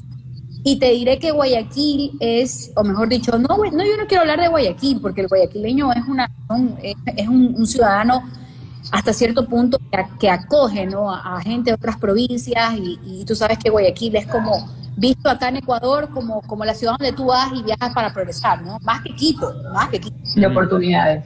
Sí, Exactamente, es una ciudad de oportunidades, ¿no? Mi mamá, mi mamá tiene el dicho que, que, que en Guayaquil vendes piedras en una esquina y, y piedras vendes. O sea, si te paras en una esquina y dices que esta piedra es maravillosa, la cogiste del río, la gente te compra la piedra. Pero el tema, el tema es, eh, yo no quiero hablar como que del guayaquileño, pero sí de la delincuencia guayaquileña, o sea, de aquellos que se dedican a- al tema de la delincuencia, porque esto ya aquí es una profesión Sí. que hay hasta escuelas de sicariato. O sea, imagínate el nivel de violencia que hemos escalado, que hay videos que no se han filtrado todavía, pero que yo los tengo porque estoy en, en estos chats de periodistas, donde eh, en, ciertas, en ciertos lugares de la provincia del Guayas, como tú veías, tú, como literal como tú ves eh, eh, el, patrón del mal, que están así, que, que ponen los, los maniquíes y que, que disparan en las motos y los chicos están entrenándose ahí. Eso ya hay en Guayas, o sea, imagínate, o sea, imagínate el nivel, o sea, qué miedo. Eso es lo que estamos viviendo. Y son menores de edad. Escuelas- escuelas de sicariato, o sea, imagínate el nivel que estamos atravesando, ¿no? Y, y entrevistas que también eh, uno que otro periodista ha logrado acceder de estas personas, claro, bajo el anonimato, ¿no? Que igual es un arma de doble filo, que hablan de cuánto cuesta una cabeza, o sea, una vida. También, imagínate, imagínate el nivel, ¿no? Entonces, antes tú veías el, el oportunista, ¿no? El, el sabroso que caminaba ya, flaca, bájate con, bájate con 25 centavos, que no sé qué. Entonces los manes se conformaban con que tú le tirabas dos dólares, ¿no? En el bus o lo que sea. Pero eso ya acá en Guayaquil, ya ni los oportunistas hay. Ya eso, yo creo que hasta ellos están asustados. Acá el nivel de violencia es otro. Y Guayaquil es mucho de copiar, no Guayaquil, la delincuencia en Guayaquil es mucho de copiar lo que ocurre, por ejemplo, es mucho de copiar lo- lo- la- las formas de, de- de- de- robos, atracos y, y- y- estas formas delincuenciales de Bogotá. Porque, por ejemplo, el, el- el- el robo, el bendito robo de- el- el- del taxi, ¿verdad? Ah. Que hace Claro, express. Eso es muy bogoteño, eso es de Bogotá. A mí me, a mí me hicieron esa huevada y es lamparísimo. Claro. Y eso, y eso, y eso, y eso, mira, que eso en Guayaquil fue muy famoso y sigue siendo. O sea, tú, tú en Guayaquil eres un cojudo si sales a- afuera de, valga la redundancia, ¿no? Si, si sales de un centro comercial y coges un taxi. O sea, tú diste papaya, porque estás 50 y 50 de que sea un taxi bueno o que sea un taxi malo, ¿no? Entonces. Ya ni siquiera la aplicación, es como que- Claro. Exactamente, entonces, y eso, y, y es mucho de copiar lo que pasa, sobre todo en Bogotá. Yo siempre digo, si tú pones a ver, primero sale en Bogotá y después de 10 años lo empiezan a aplicar acá en Guayaquil. Siempre ha sido así. Y sabes que ha tocado muchísimo cambiar el estilo de vida, Quito- de lo que uno, sí. hacía- de lo que uno hacía diariamente. Quito, total, y en Quito, por ejemplo, en Quito, eso también tiene que ver porque somos ciudad-puerto, ¿no? Eh, y hay esa, esa, esa relación muy, muy cercana de las bandas delincuenciales, aunque parezca mentira, la gente, la gente que no, que no eh, analiza las noticias lo, lo ve muy a la ligera y ves las cosas como, como casos aislados y en realidad no, ¿no? No, hay Eh, conexiones, claro. todo todo está conectado las bandas de aquí con las bandas de allá se llevan los líderes o sea es una cosa es una red mucho más allá o sea es una cosa mucho más estructurada no de lo que la gente se imagina es decir ah le pegaron un tiro a un man porque porque era administrador de, de- de- de- del, del- del puerto por ejemplo mira cuánta gente de aduana mataron hace Claro. como dos años atrás con el cambio de gobierno entonces por eso te digo, o sea, nada está aislado. El problema es que no nos sentamos a analizar las noticias para poder exigir No, y, ciertas cosas al y gobierno. hoy- no y hoy hay- la vida de manera... y hoy, y hoy hay, nu- hay un nivel de acción gubernamental y de autoridad muy precario también, y es evidente. O sea, yo lo- sin meternos mucho en el tema político, pero, o sea, hay muy, es precario. O sea, lo que tú alcanzas a ver ahí son acciones a medio pelo que, que tú dices, oye, o sea, no es la forma. Hay mucha más gente, o debería haber mucha más gente ocupada de ese tema eh, para poder por lo menos contrarrestar un poco. Y es lo que le decía Byron, hoy las bandas tienen mucho mejor armas que el, que el ejército, por ejemplo. O sea, tienen mucho más recursos Pero, que pero, llevan. o sea, que llevan- pero ajá. es que, a ver, este, lo, lo que yo, lo que yo te digo, o sea, por eso, por eso te digo, eh, eh, por ejemplo, mira, el tema del secuestro express es una cosa que se hizo muy de Guayaquil. Y eso, Sí, es- claro. lo, copiaron, lo copiaron de Bogotá, ¿no? De, de- de- de la forma de, de, de robo. El, paseo Eso millonario, el paseo millonario. ajá. Sí, el paseo millonario, exactamente. Eso es muy de Bogotá. Y acá el secuestro expreso hizo muy famoso en Guayaquil.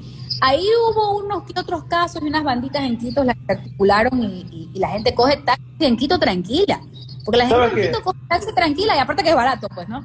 Ya, Claro. en Esmeralda, por ejemplo, que está súper cercano a la frontera, que cogen otras mañas, ¿no? De frontera. Eh, aún así, por ejemplo, tú puedes coger taxi tranquilo hasta, hasta cierto punto, ¿no? Pero a lo que me voy es que hay formas de robo que sea- son clásicas de Guayaquil, que tú en otras provincias no las ves, o, o las ves muy poco, me explico. Entonces, eh, entonces, entonces para, para ahorita, por más que actúen, como tú dices, que aún así es precario, por más que actúen va a ser muy difícil ya sacar esto que va enraizándose, ¿no? Y, y lo que, y lo que, y mira lo que pasa en las cárceles, o sea, todo está conectado y eso y así es como hay que aprender a ver las cosas, ¿no? Todo está conectado. Y realmente Oye, es difícil. Ahora, ahora, ahora está pasando algo que, como comentábamos con Hugo en otro podcast anterior, eh, que ya he visto dentro de las últimas dos, tres semanas, que ya hay bandas de delincuentes nuevamente. Cuando antes, eh, eso, porque cuando le decía a Hugo, estábamos discutiendo un poco eh, que antes la delincuencia era más, hablando en el 99, en principios de 2000, porque obviamente también se habían unido eh, crisis social, crisis económica, eh, y hasta una crisis ambientalista. Pues, empezó el- estaba el fenómeno del niño, eh, vino la dolarización y había el problema de las pandillas. En No, pues, gordo, y acuérdate quiénes eran los líderes de las pandillas. De- no de las pandillas, bandas delictivas, que no es lo mismo. Ya, de las bandas delictivas sí, eran no, los mismos no. policías.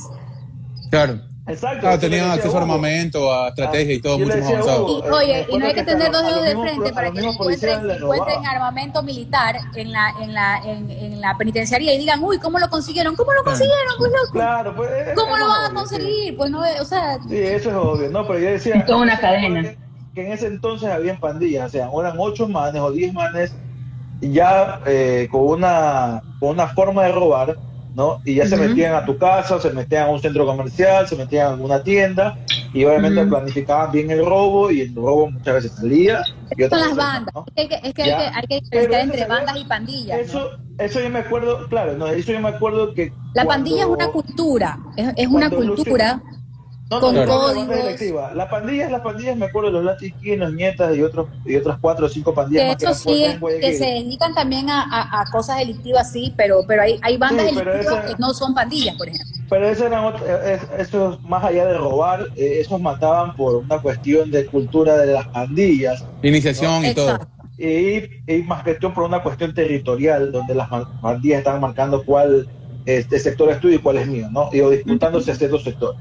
Entonces Ujú. también se unió en ese momento. Eh, pero, ese, pero de eso después bajó bastante la delincuencia, me acuerdo, mucho me acuerdo por la, la, la ley que dictó Lucio en ese momento, Lucio Gutiérrez, de poner toque de queda a tal hora, eh, creo que después de las 10 de la noche, ningún menor de edad podía estar afuera de las calles, y puso eh, un miembro de la policía, un miembro del ejército y un miembro de seguridad privadas en ciertos puntos claves de la ciudad de Guayaquil por el sistema este de eh, paseo millonario o eh, eh, express. Entonces, bajó bastante la delincuencia ahí y ya tanto las bandas delincuenciales no se veían.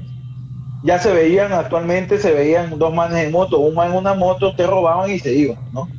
Eh, pero ya ahora vi en estas dos últimas tres semanas que se habían metido a pica, se habían metido a... Sí, o sea, conven- convengamos que la misma semana asaltan picas y llevan 80 mil dólares, en la misma semana matan al- a uno de los atletas con más proyección en el Ecuador, en medio de un estado de sección, pues loco. O sea, Exactamente. o sea, ya valió, o sea, Oye, ya, oye, no ya había, ya había salido ¿Y sabes el, presidente, había salido el gobernador, y había salido la, la, la comandante de la zona 8, Tanya Varela, a dar un, un- una rueda de prensa sea, hablando.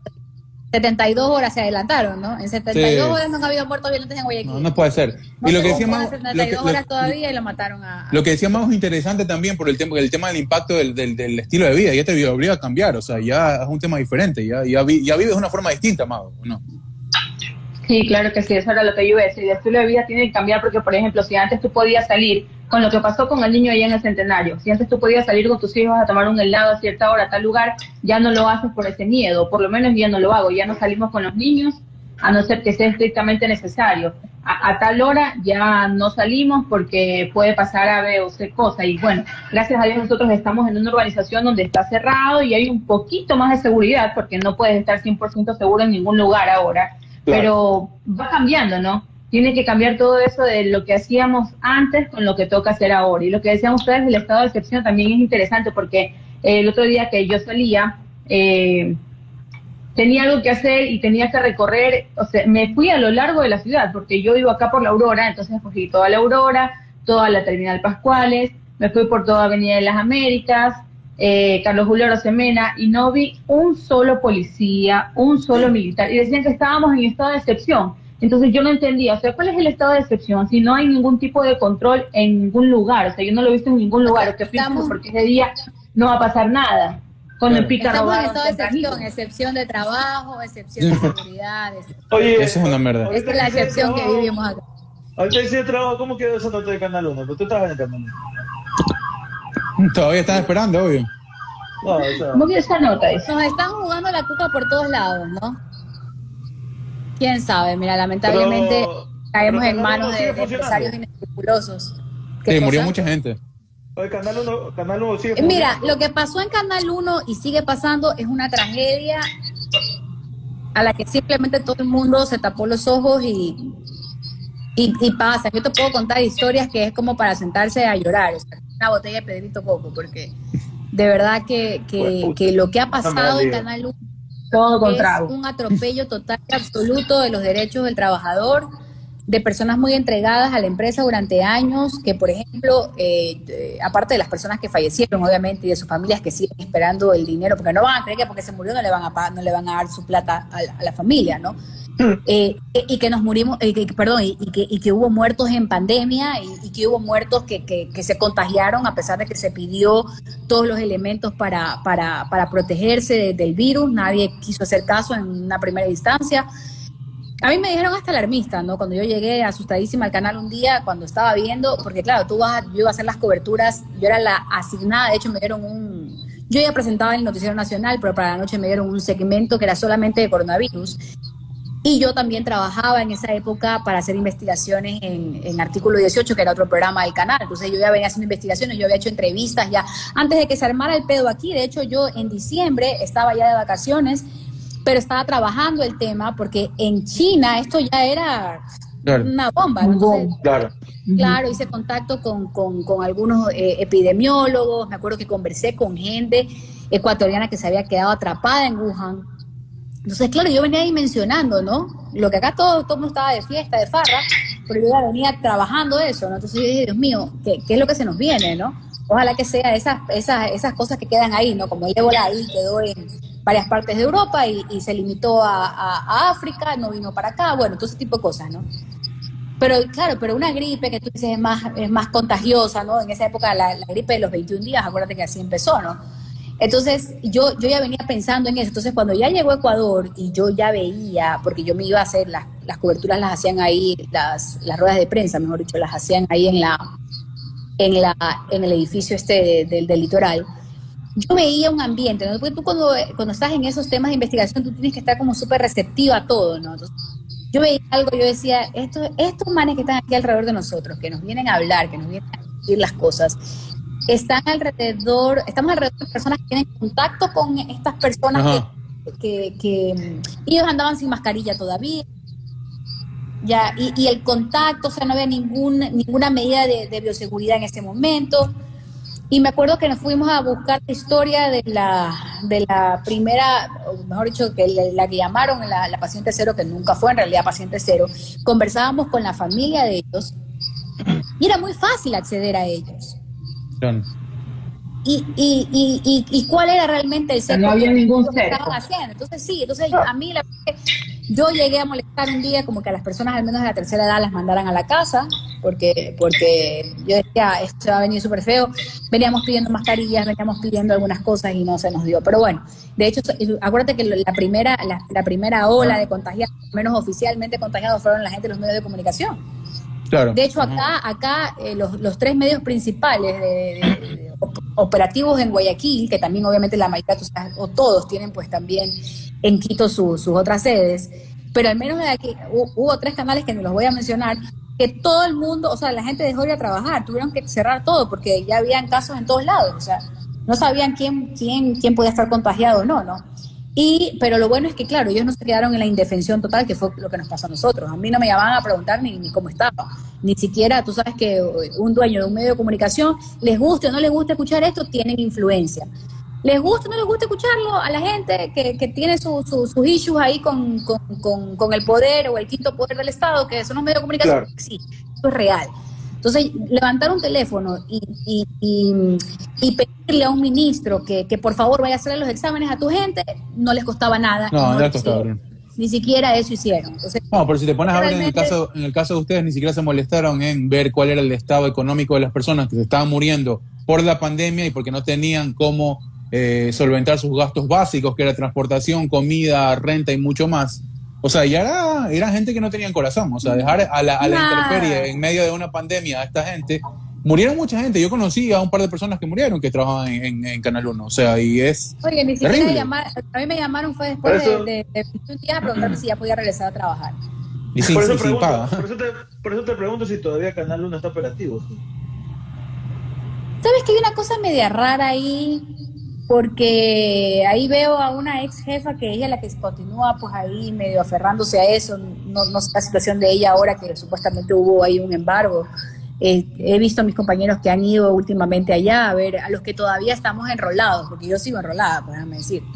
No. Y es un sí, y es, y es un problema, un problema que no, a la que no le dan solución. El Estado, obviamente, a pesar de las denuncias públicas de esta gran injusticia que se ha hecho y que se sigue haciendo, no, no, hasta por, hasta por, como dice Hugo, no, hasta por hacer las cosas políticamente correctas, decir, bueno, a ver, ya, esto se va a liquidar, vengan primero los trabajadores, a pesar de que el canal tiene una cuenta altísima con el Estado, SRI y todo este, eh, el IES, o sea, que de Ajá. hecho eso es un delito condenado por el COIP y ellos siguen igual ahí.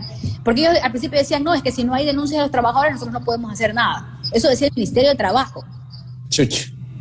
No es que no hay, no hay, no hay. Entonces, como no hay, entonces no se puede comprobar que hay un abuso laboral ahí, entonces no se puede hacer. Hay un par de veces fueron así como hacer una pantomima de que entraban, que ellos hacían, ¿cómo se llama? Un inspector. de los inspectores, los famosos inspectores, y la gente se sentaba y les decía, no nos están pagando. Pero eso no ponían en el Y no pasa nada. No pasó nada, o sea, nunca pasó nada con eso.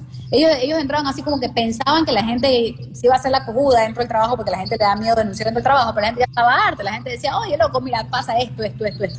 Y siempre iniciaba por noticias, ¿no? Los revueltos eran siempre los de noticias. El resto de los trabajadores estaban como expectativas, era lo que hacían los de noticias para ver ellos más o menos para dónde se inclinaban, ¿no? Pero bueno, Bueno. realmente, realmente eh, ahora se supone que hay un embargo ahí. eh, hubo videos que se filtraron en que se veían que sacaban las cosas, computadoras, cámaras y todo ese tipo de cosas, se lo llevaban en camiones supuestamente, pero no hay nada confirmado aún. Entonces, eh, ahí fueron los chicos por continuar con sus protestas. Yo fui a pero la verdad es que hay cosas que hay cosas que uno tiene que saber hasta qué punto llega, ¿no? O- Ojalá ya pueda cobrar mi dinero, pero en todo caso yo en este momento, en el estado que estoy, no, no, no puedo estar en, Claro. prefiero, claro. no. prefiero un paso al costado, esperar que algún día ojalá se haga Eso sería- justicia. Ese sería un Bueno, muy buen tema. Ese sería un muy buen tema de hablar con, con, Oh. con mucha extensión en, en determinado momento, porque la verdad es que es, lo- es verdad lo que dice Belén. Se ha hecho caso omiso a mucha gente que ha estado ahí sirviendo y que todavía espera por su dinero, ¿no? Ahorita la situación en Ecuador está, está complicada a nivel de trabajo y que ese dinero le, le vendría de alivio y porque es un derecho. O sea, es un trabajo que ellos hicieron, ¿me entiendes? Es un- es- no, na- nadie está pidiendo favores, es lo que les corresponde a cada uno. Entonces, eh, la verdad es que es lamentable. Yo, como te digo, conocí a, a algunas personas. Algún momento te pregunté también a ti, Belén, cuando yo todavía estaba allá, eh, cuál era la situación, porque la verdad es que lo que uno veía, y hasta cierto punto hay dolencia, obviamente, de jefes, pero ahí no hay espíritu de cuerpo, no hay espíritu de cuerpo que exista, porque ningún otro medio se hizo eco de nada, entonces son los cojudos y todos miraron su metro cuadrado. Eh, entonces, y después hay, hablan de agremiaciones de periodistas, hablan de premios de agremiaciones de periodistas. Nadie quiere Ah. premios, quiere que el Ah. gremio esté presente en ese tipo de situaciones, por ejemplo. Entonces, ese es, la- ese, ese es el tema. La verdad es que hermano. es lamentable, loco. Prefiero hacer lo que estamos haciendo ahorita nosotros, lo que está haciendo Mago con su Sí. movimiento. Es mejor, hermano. Oye, la verdad es que ha retrocedido un montón el tema de los derechos laborales de los periodistas, ¿no? A pesar es- que me digan que No, y en pandemia, créeme que en Que pandemia. sí, que tu corazón, que te va a colectivos, visitar. ¿no? Pero, y claro, digamos que los periodistas no es que un porcentaje muy grande de la población. Pero aún así, qué, qué, qué triste para. Yo, yo siento que los primeros fuimos los periodistas. Además, por las pérdidas de compañeros que tuvimos y por, como dice Mago, la cantidad de gente que votaban de los medios escritos, de los medios radiales, o sea, de todos los medios, de los medios de televisión. No Claro. tengo idea la cantidad de gente que votaron y eso nadie lo habló, porque quien lo tiene que hablar son los medios de comunicación. claro. Y ellos mismos no van- se van a. Entonces, Claro. eh, Hay el nadie conflicto habló de eso. Nadie habló de eso, y, y, pero realmente qué gran cantidad de amigos que se quedaron sin trabajo, colegas que siguen sin, sin poder conseguir trabajo. Ojalá las cosas mejoren para todos, pero, pero eh, la cosa a nivel de medio de comunicación está terrible, ter- hasta Bueno. ahora, terrible. No hay, no, Yo creo que no va a mejorar. trabajar, no hay. No, por ¿Tú lo crees que va a mejorar? No, yo- yo- no va a mejorar. Yo creo que no va a mejorar, porque si antes por lo menos eh, te, había alguien que pudiera de alguna manera presionarlos para que el periodista tenga por lo menos un salario digno o que no le paguen a través de... Porque muchas radios pagaban Con, con y han espacio. regresado a pagar a través, ajá, a través de canjes y de espacios y de auspiciantes que sí, que consigue la pauta, bla, bla, bla, bla. Este, y hemos regresado eso de ahí.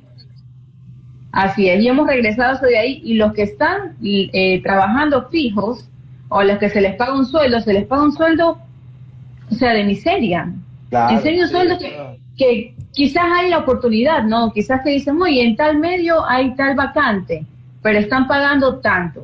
Entonces tú te pones a pensar, No, o sea, y lo peor es que estar, lo, lo peor es que quieren que hagas tres, cuatro tres, cuatro funciones en un, en claro, claro, porque en todo medio de comunicación eres todólogo, o sea, no solamente Claro. eres el periodista, o sea, te toca hacer, si es una radio, te toca ser el locutor, el productor, el editor y Ajá. todo lo que tú quieras, ¿no? Y todo lo que, lo que necesiten por un sueldo mínimo, entonces tú te lo piensas, ¿no? Y tú dices, sí, yo soy periodista, esto me gusta, es mi pasión, pero vale la pena estar allá metido nueve horas, diez horas, once horas, doce horas, o lo que toque, o lo que toque quedarte por lo que me van a pagar, porque ahora ni siquiera horas extras van a pagar.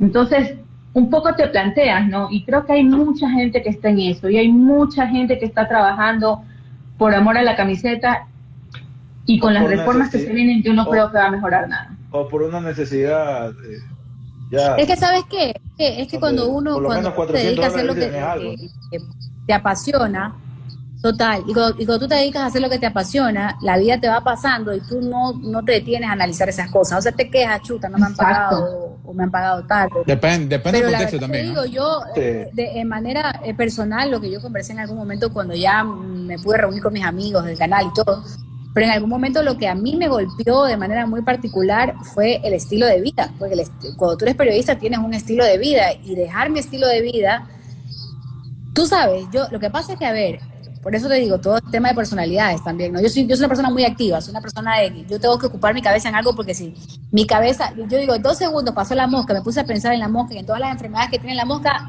crisis existencial fija, fija. Entonces yo necesito mantener mi cerebro 200% ocupado para llegar en la noche hecha pedazos a mi casa y algo conciliar el sueño, porque encima soy peleada con el sueño. Soy terrible para dormir, yo siempre he dicho, ni para dormir sirvo, porque soy terrible para dormir. Entonces, entonces yo necesitaba llegar a mi casa cansadísima, aparte acostumbrada a eso, de peladita, dos trabajos y estar aquí allá, llegar a mi casa a dormir cinco horas, el otro día levantarme y continuar.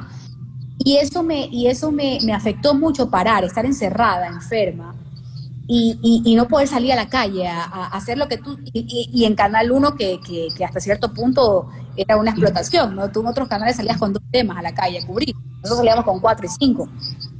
O sea, con 4 y 5 teníamos que regresar y editar eso para, porque nosotros teníamos también full noticieros, entonces necesitábamos llenar todo eso. Claro, entonces eso era, puta, imagínate, Y ir a cinco puntos, a cuatro puntos. Era. Yo, por ejemplo, a veces, a veces eran se 10, acaba yo salía a las once y media y, yo, y, y eran, por ejemplo, las 11 y llegaba un tema. Porque mandan a los... A los Tocaba, a- claro.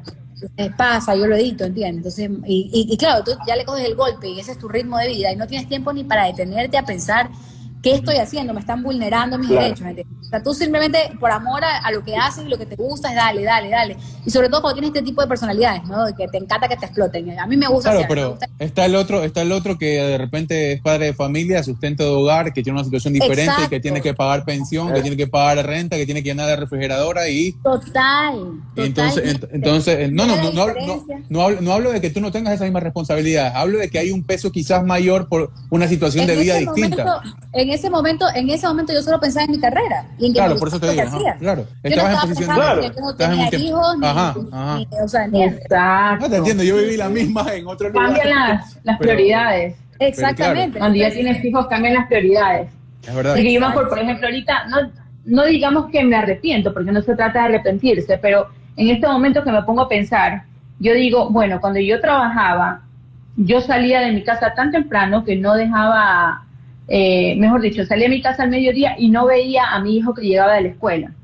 Y salía tan tarde, salía a 11, 11 y media, que cuando llegaba a la casa lo veía dormido. Tenía un solo hijo, lo veía dormido. Entonces yo decía, no, o sea, no lo vi crecer así o no pude disfrutar por él de mucho tiempo, porque lo veía dormido, me levantaba, me tenía que ir, o sea, o él se iba a la escuela y no podía estar esa mañana con él, y ya cuando yo me iba al trabajo le estaba regresando a la escuela, o sea, no había como una interacción de los dos, y los fines de semana tal vez te toca trabajar, entonces es una cosa que tus prioridades van cambiando, y cuando, o sea, cuando tú te paras a ver qué, qué es lo que hice, sí, es lo que me gusta, es lo que me apasiona, pero cuál es la parte que perdí, por hacer eso que me apasiona y que realmente no me lo está, no lo están valorando o no le están retribuyendo como deberían, ¿no? Claro. Entonces sí, y lo que tú dices, y cuando, y cuando ya pasó esto de que, ay, sí, la pandemia, ni sé qué, ni sé cuánto, o medios públicos ya que lo liquidaron, y yo estuve en la casa, te lo juro que yo tuve unos, unas semanas que yo me sentía como que no hacía nada, o sea, yo me sentí inútil. Ah, pues Yo yo- decía, te cortaron el ritmo de una, claro. Eso, yo sentía Necesito como una, como una levantarme, necesito salir, necesito ir a buscar lo que estaba haciendo, Claro. pero no, o sea, sentía que me levantaba y bueno, hacía el desayuno para que para para los niños. Claro, es una nueva vida. Terrible. Es una nueva vida. O sea, es, es complicado. Para mí fue terrible Justo- bajarme, bajarme de esa locura, de ese tren de, de todos los días, eh, tú Ya, sabes, ya le- reportero de noticias, reportero de calle, que estás Mm. en la isla trinitaria ahorita y más tarde estás en la gobernación y más tarde estás, o sea, y bajarme de eso fue para mí como que, ahora sí, mira el mundo, mira lo que está pasando. Pero Para claro, mí fue, para mí fue, de verdad te digo, yo nunca, creo que nunca había experimentado la depresión. Yo, yo estuve en depresión, que ahorita ya llegó un punto que me dijo, bueno, ya, ya, ya eso que te, que te quedas en la cama y no sabes qué hacer y te duele la cabeza todos los días y te das las vueltas. Yo sudaba, sudaba, sí, sudaba todos los días, hacía calor, no hacía calor, lo que sea, sudaba de como de, no sé, ¿qué será? Pues no, las energías claro, es ansiedad y como todo desintoxicándome de esa, de esa, de esa, de esa adrenalina, esa adrenalina que vivía todos los días, que es como una droga, ¿no?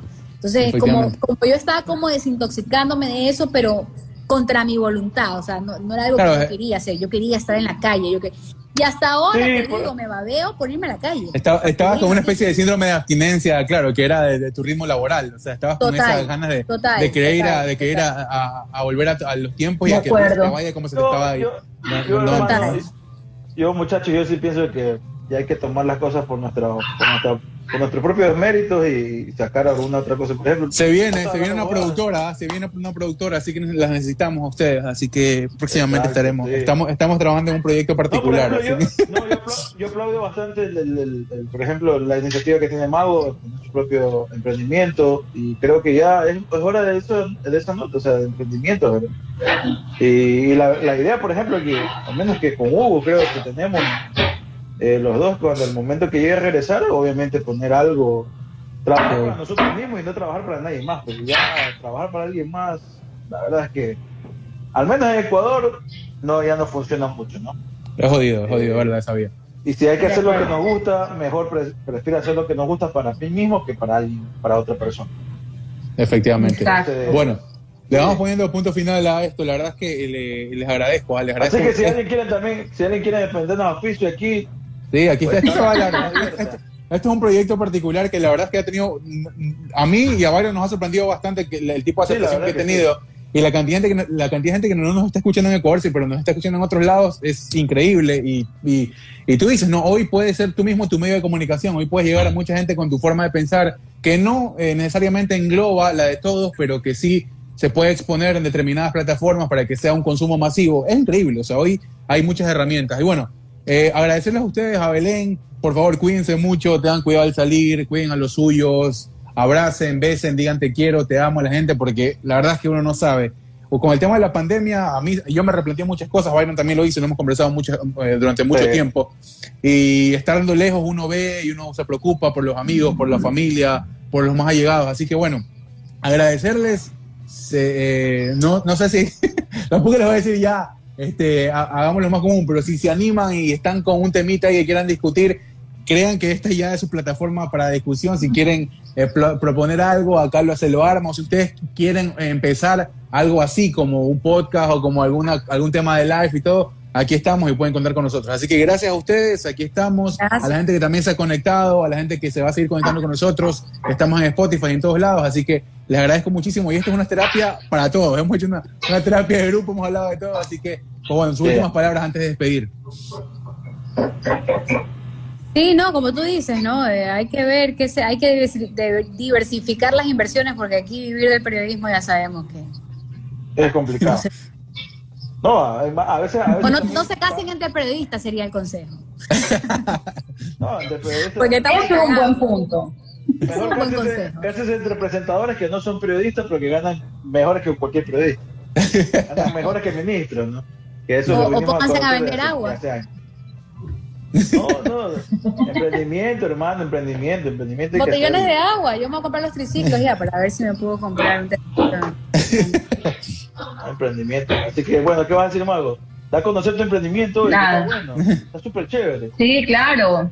Está, está yendo bien, gracias a Dios. Digamos que no es lo que me apasiona, pero siempre es importante tener varios, varias entradas, varios ingresos, ¿no? Entonces creo que es uno Ah, de esos. Estar con ustedes, chicos, eh, en estos dos fines de semana, la verdad que ha sido para mí terapia porque ya le había dicho a Hugo que me hacía, me hace mucha falta el tema de, de conversar, de, de hablar, de comunicar, de decir mi punto de vista y bueno, creo que eh, les agradezco mucho por las invitaciones y bueno, aquí estamos, si ustedes lo desean, con estos talentos, con Belén, conmigo, para cuando, para cuando sea necesario, chicos.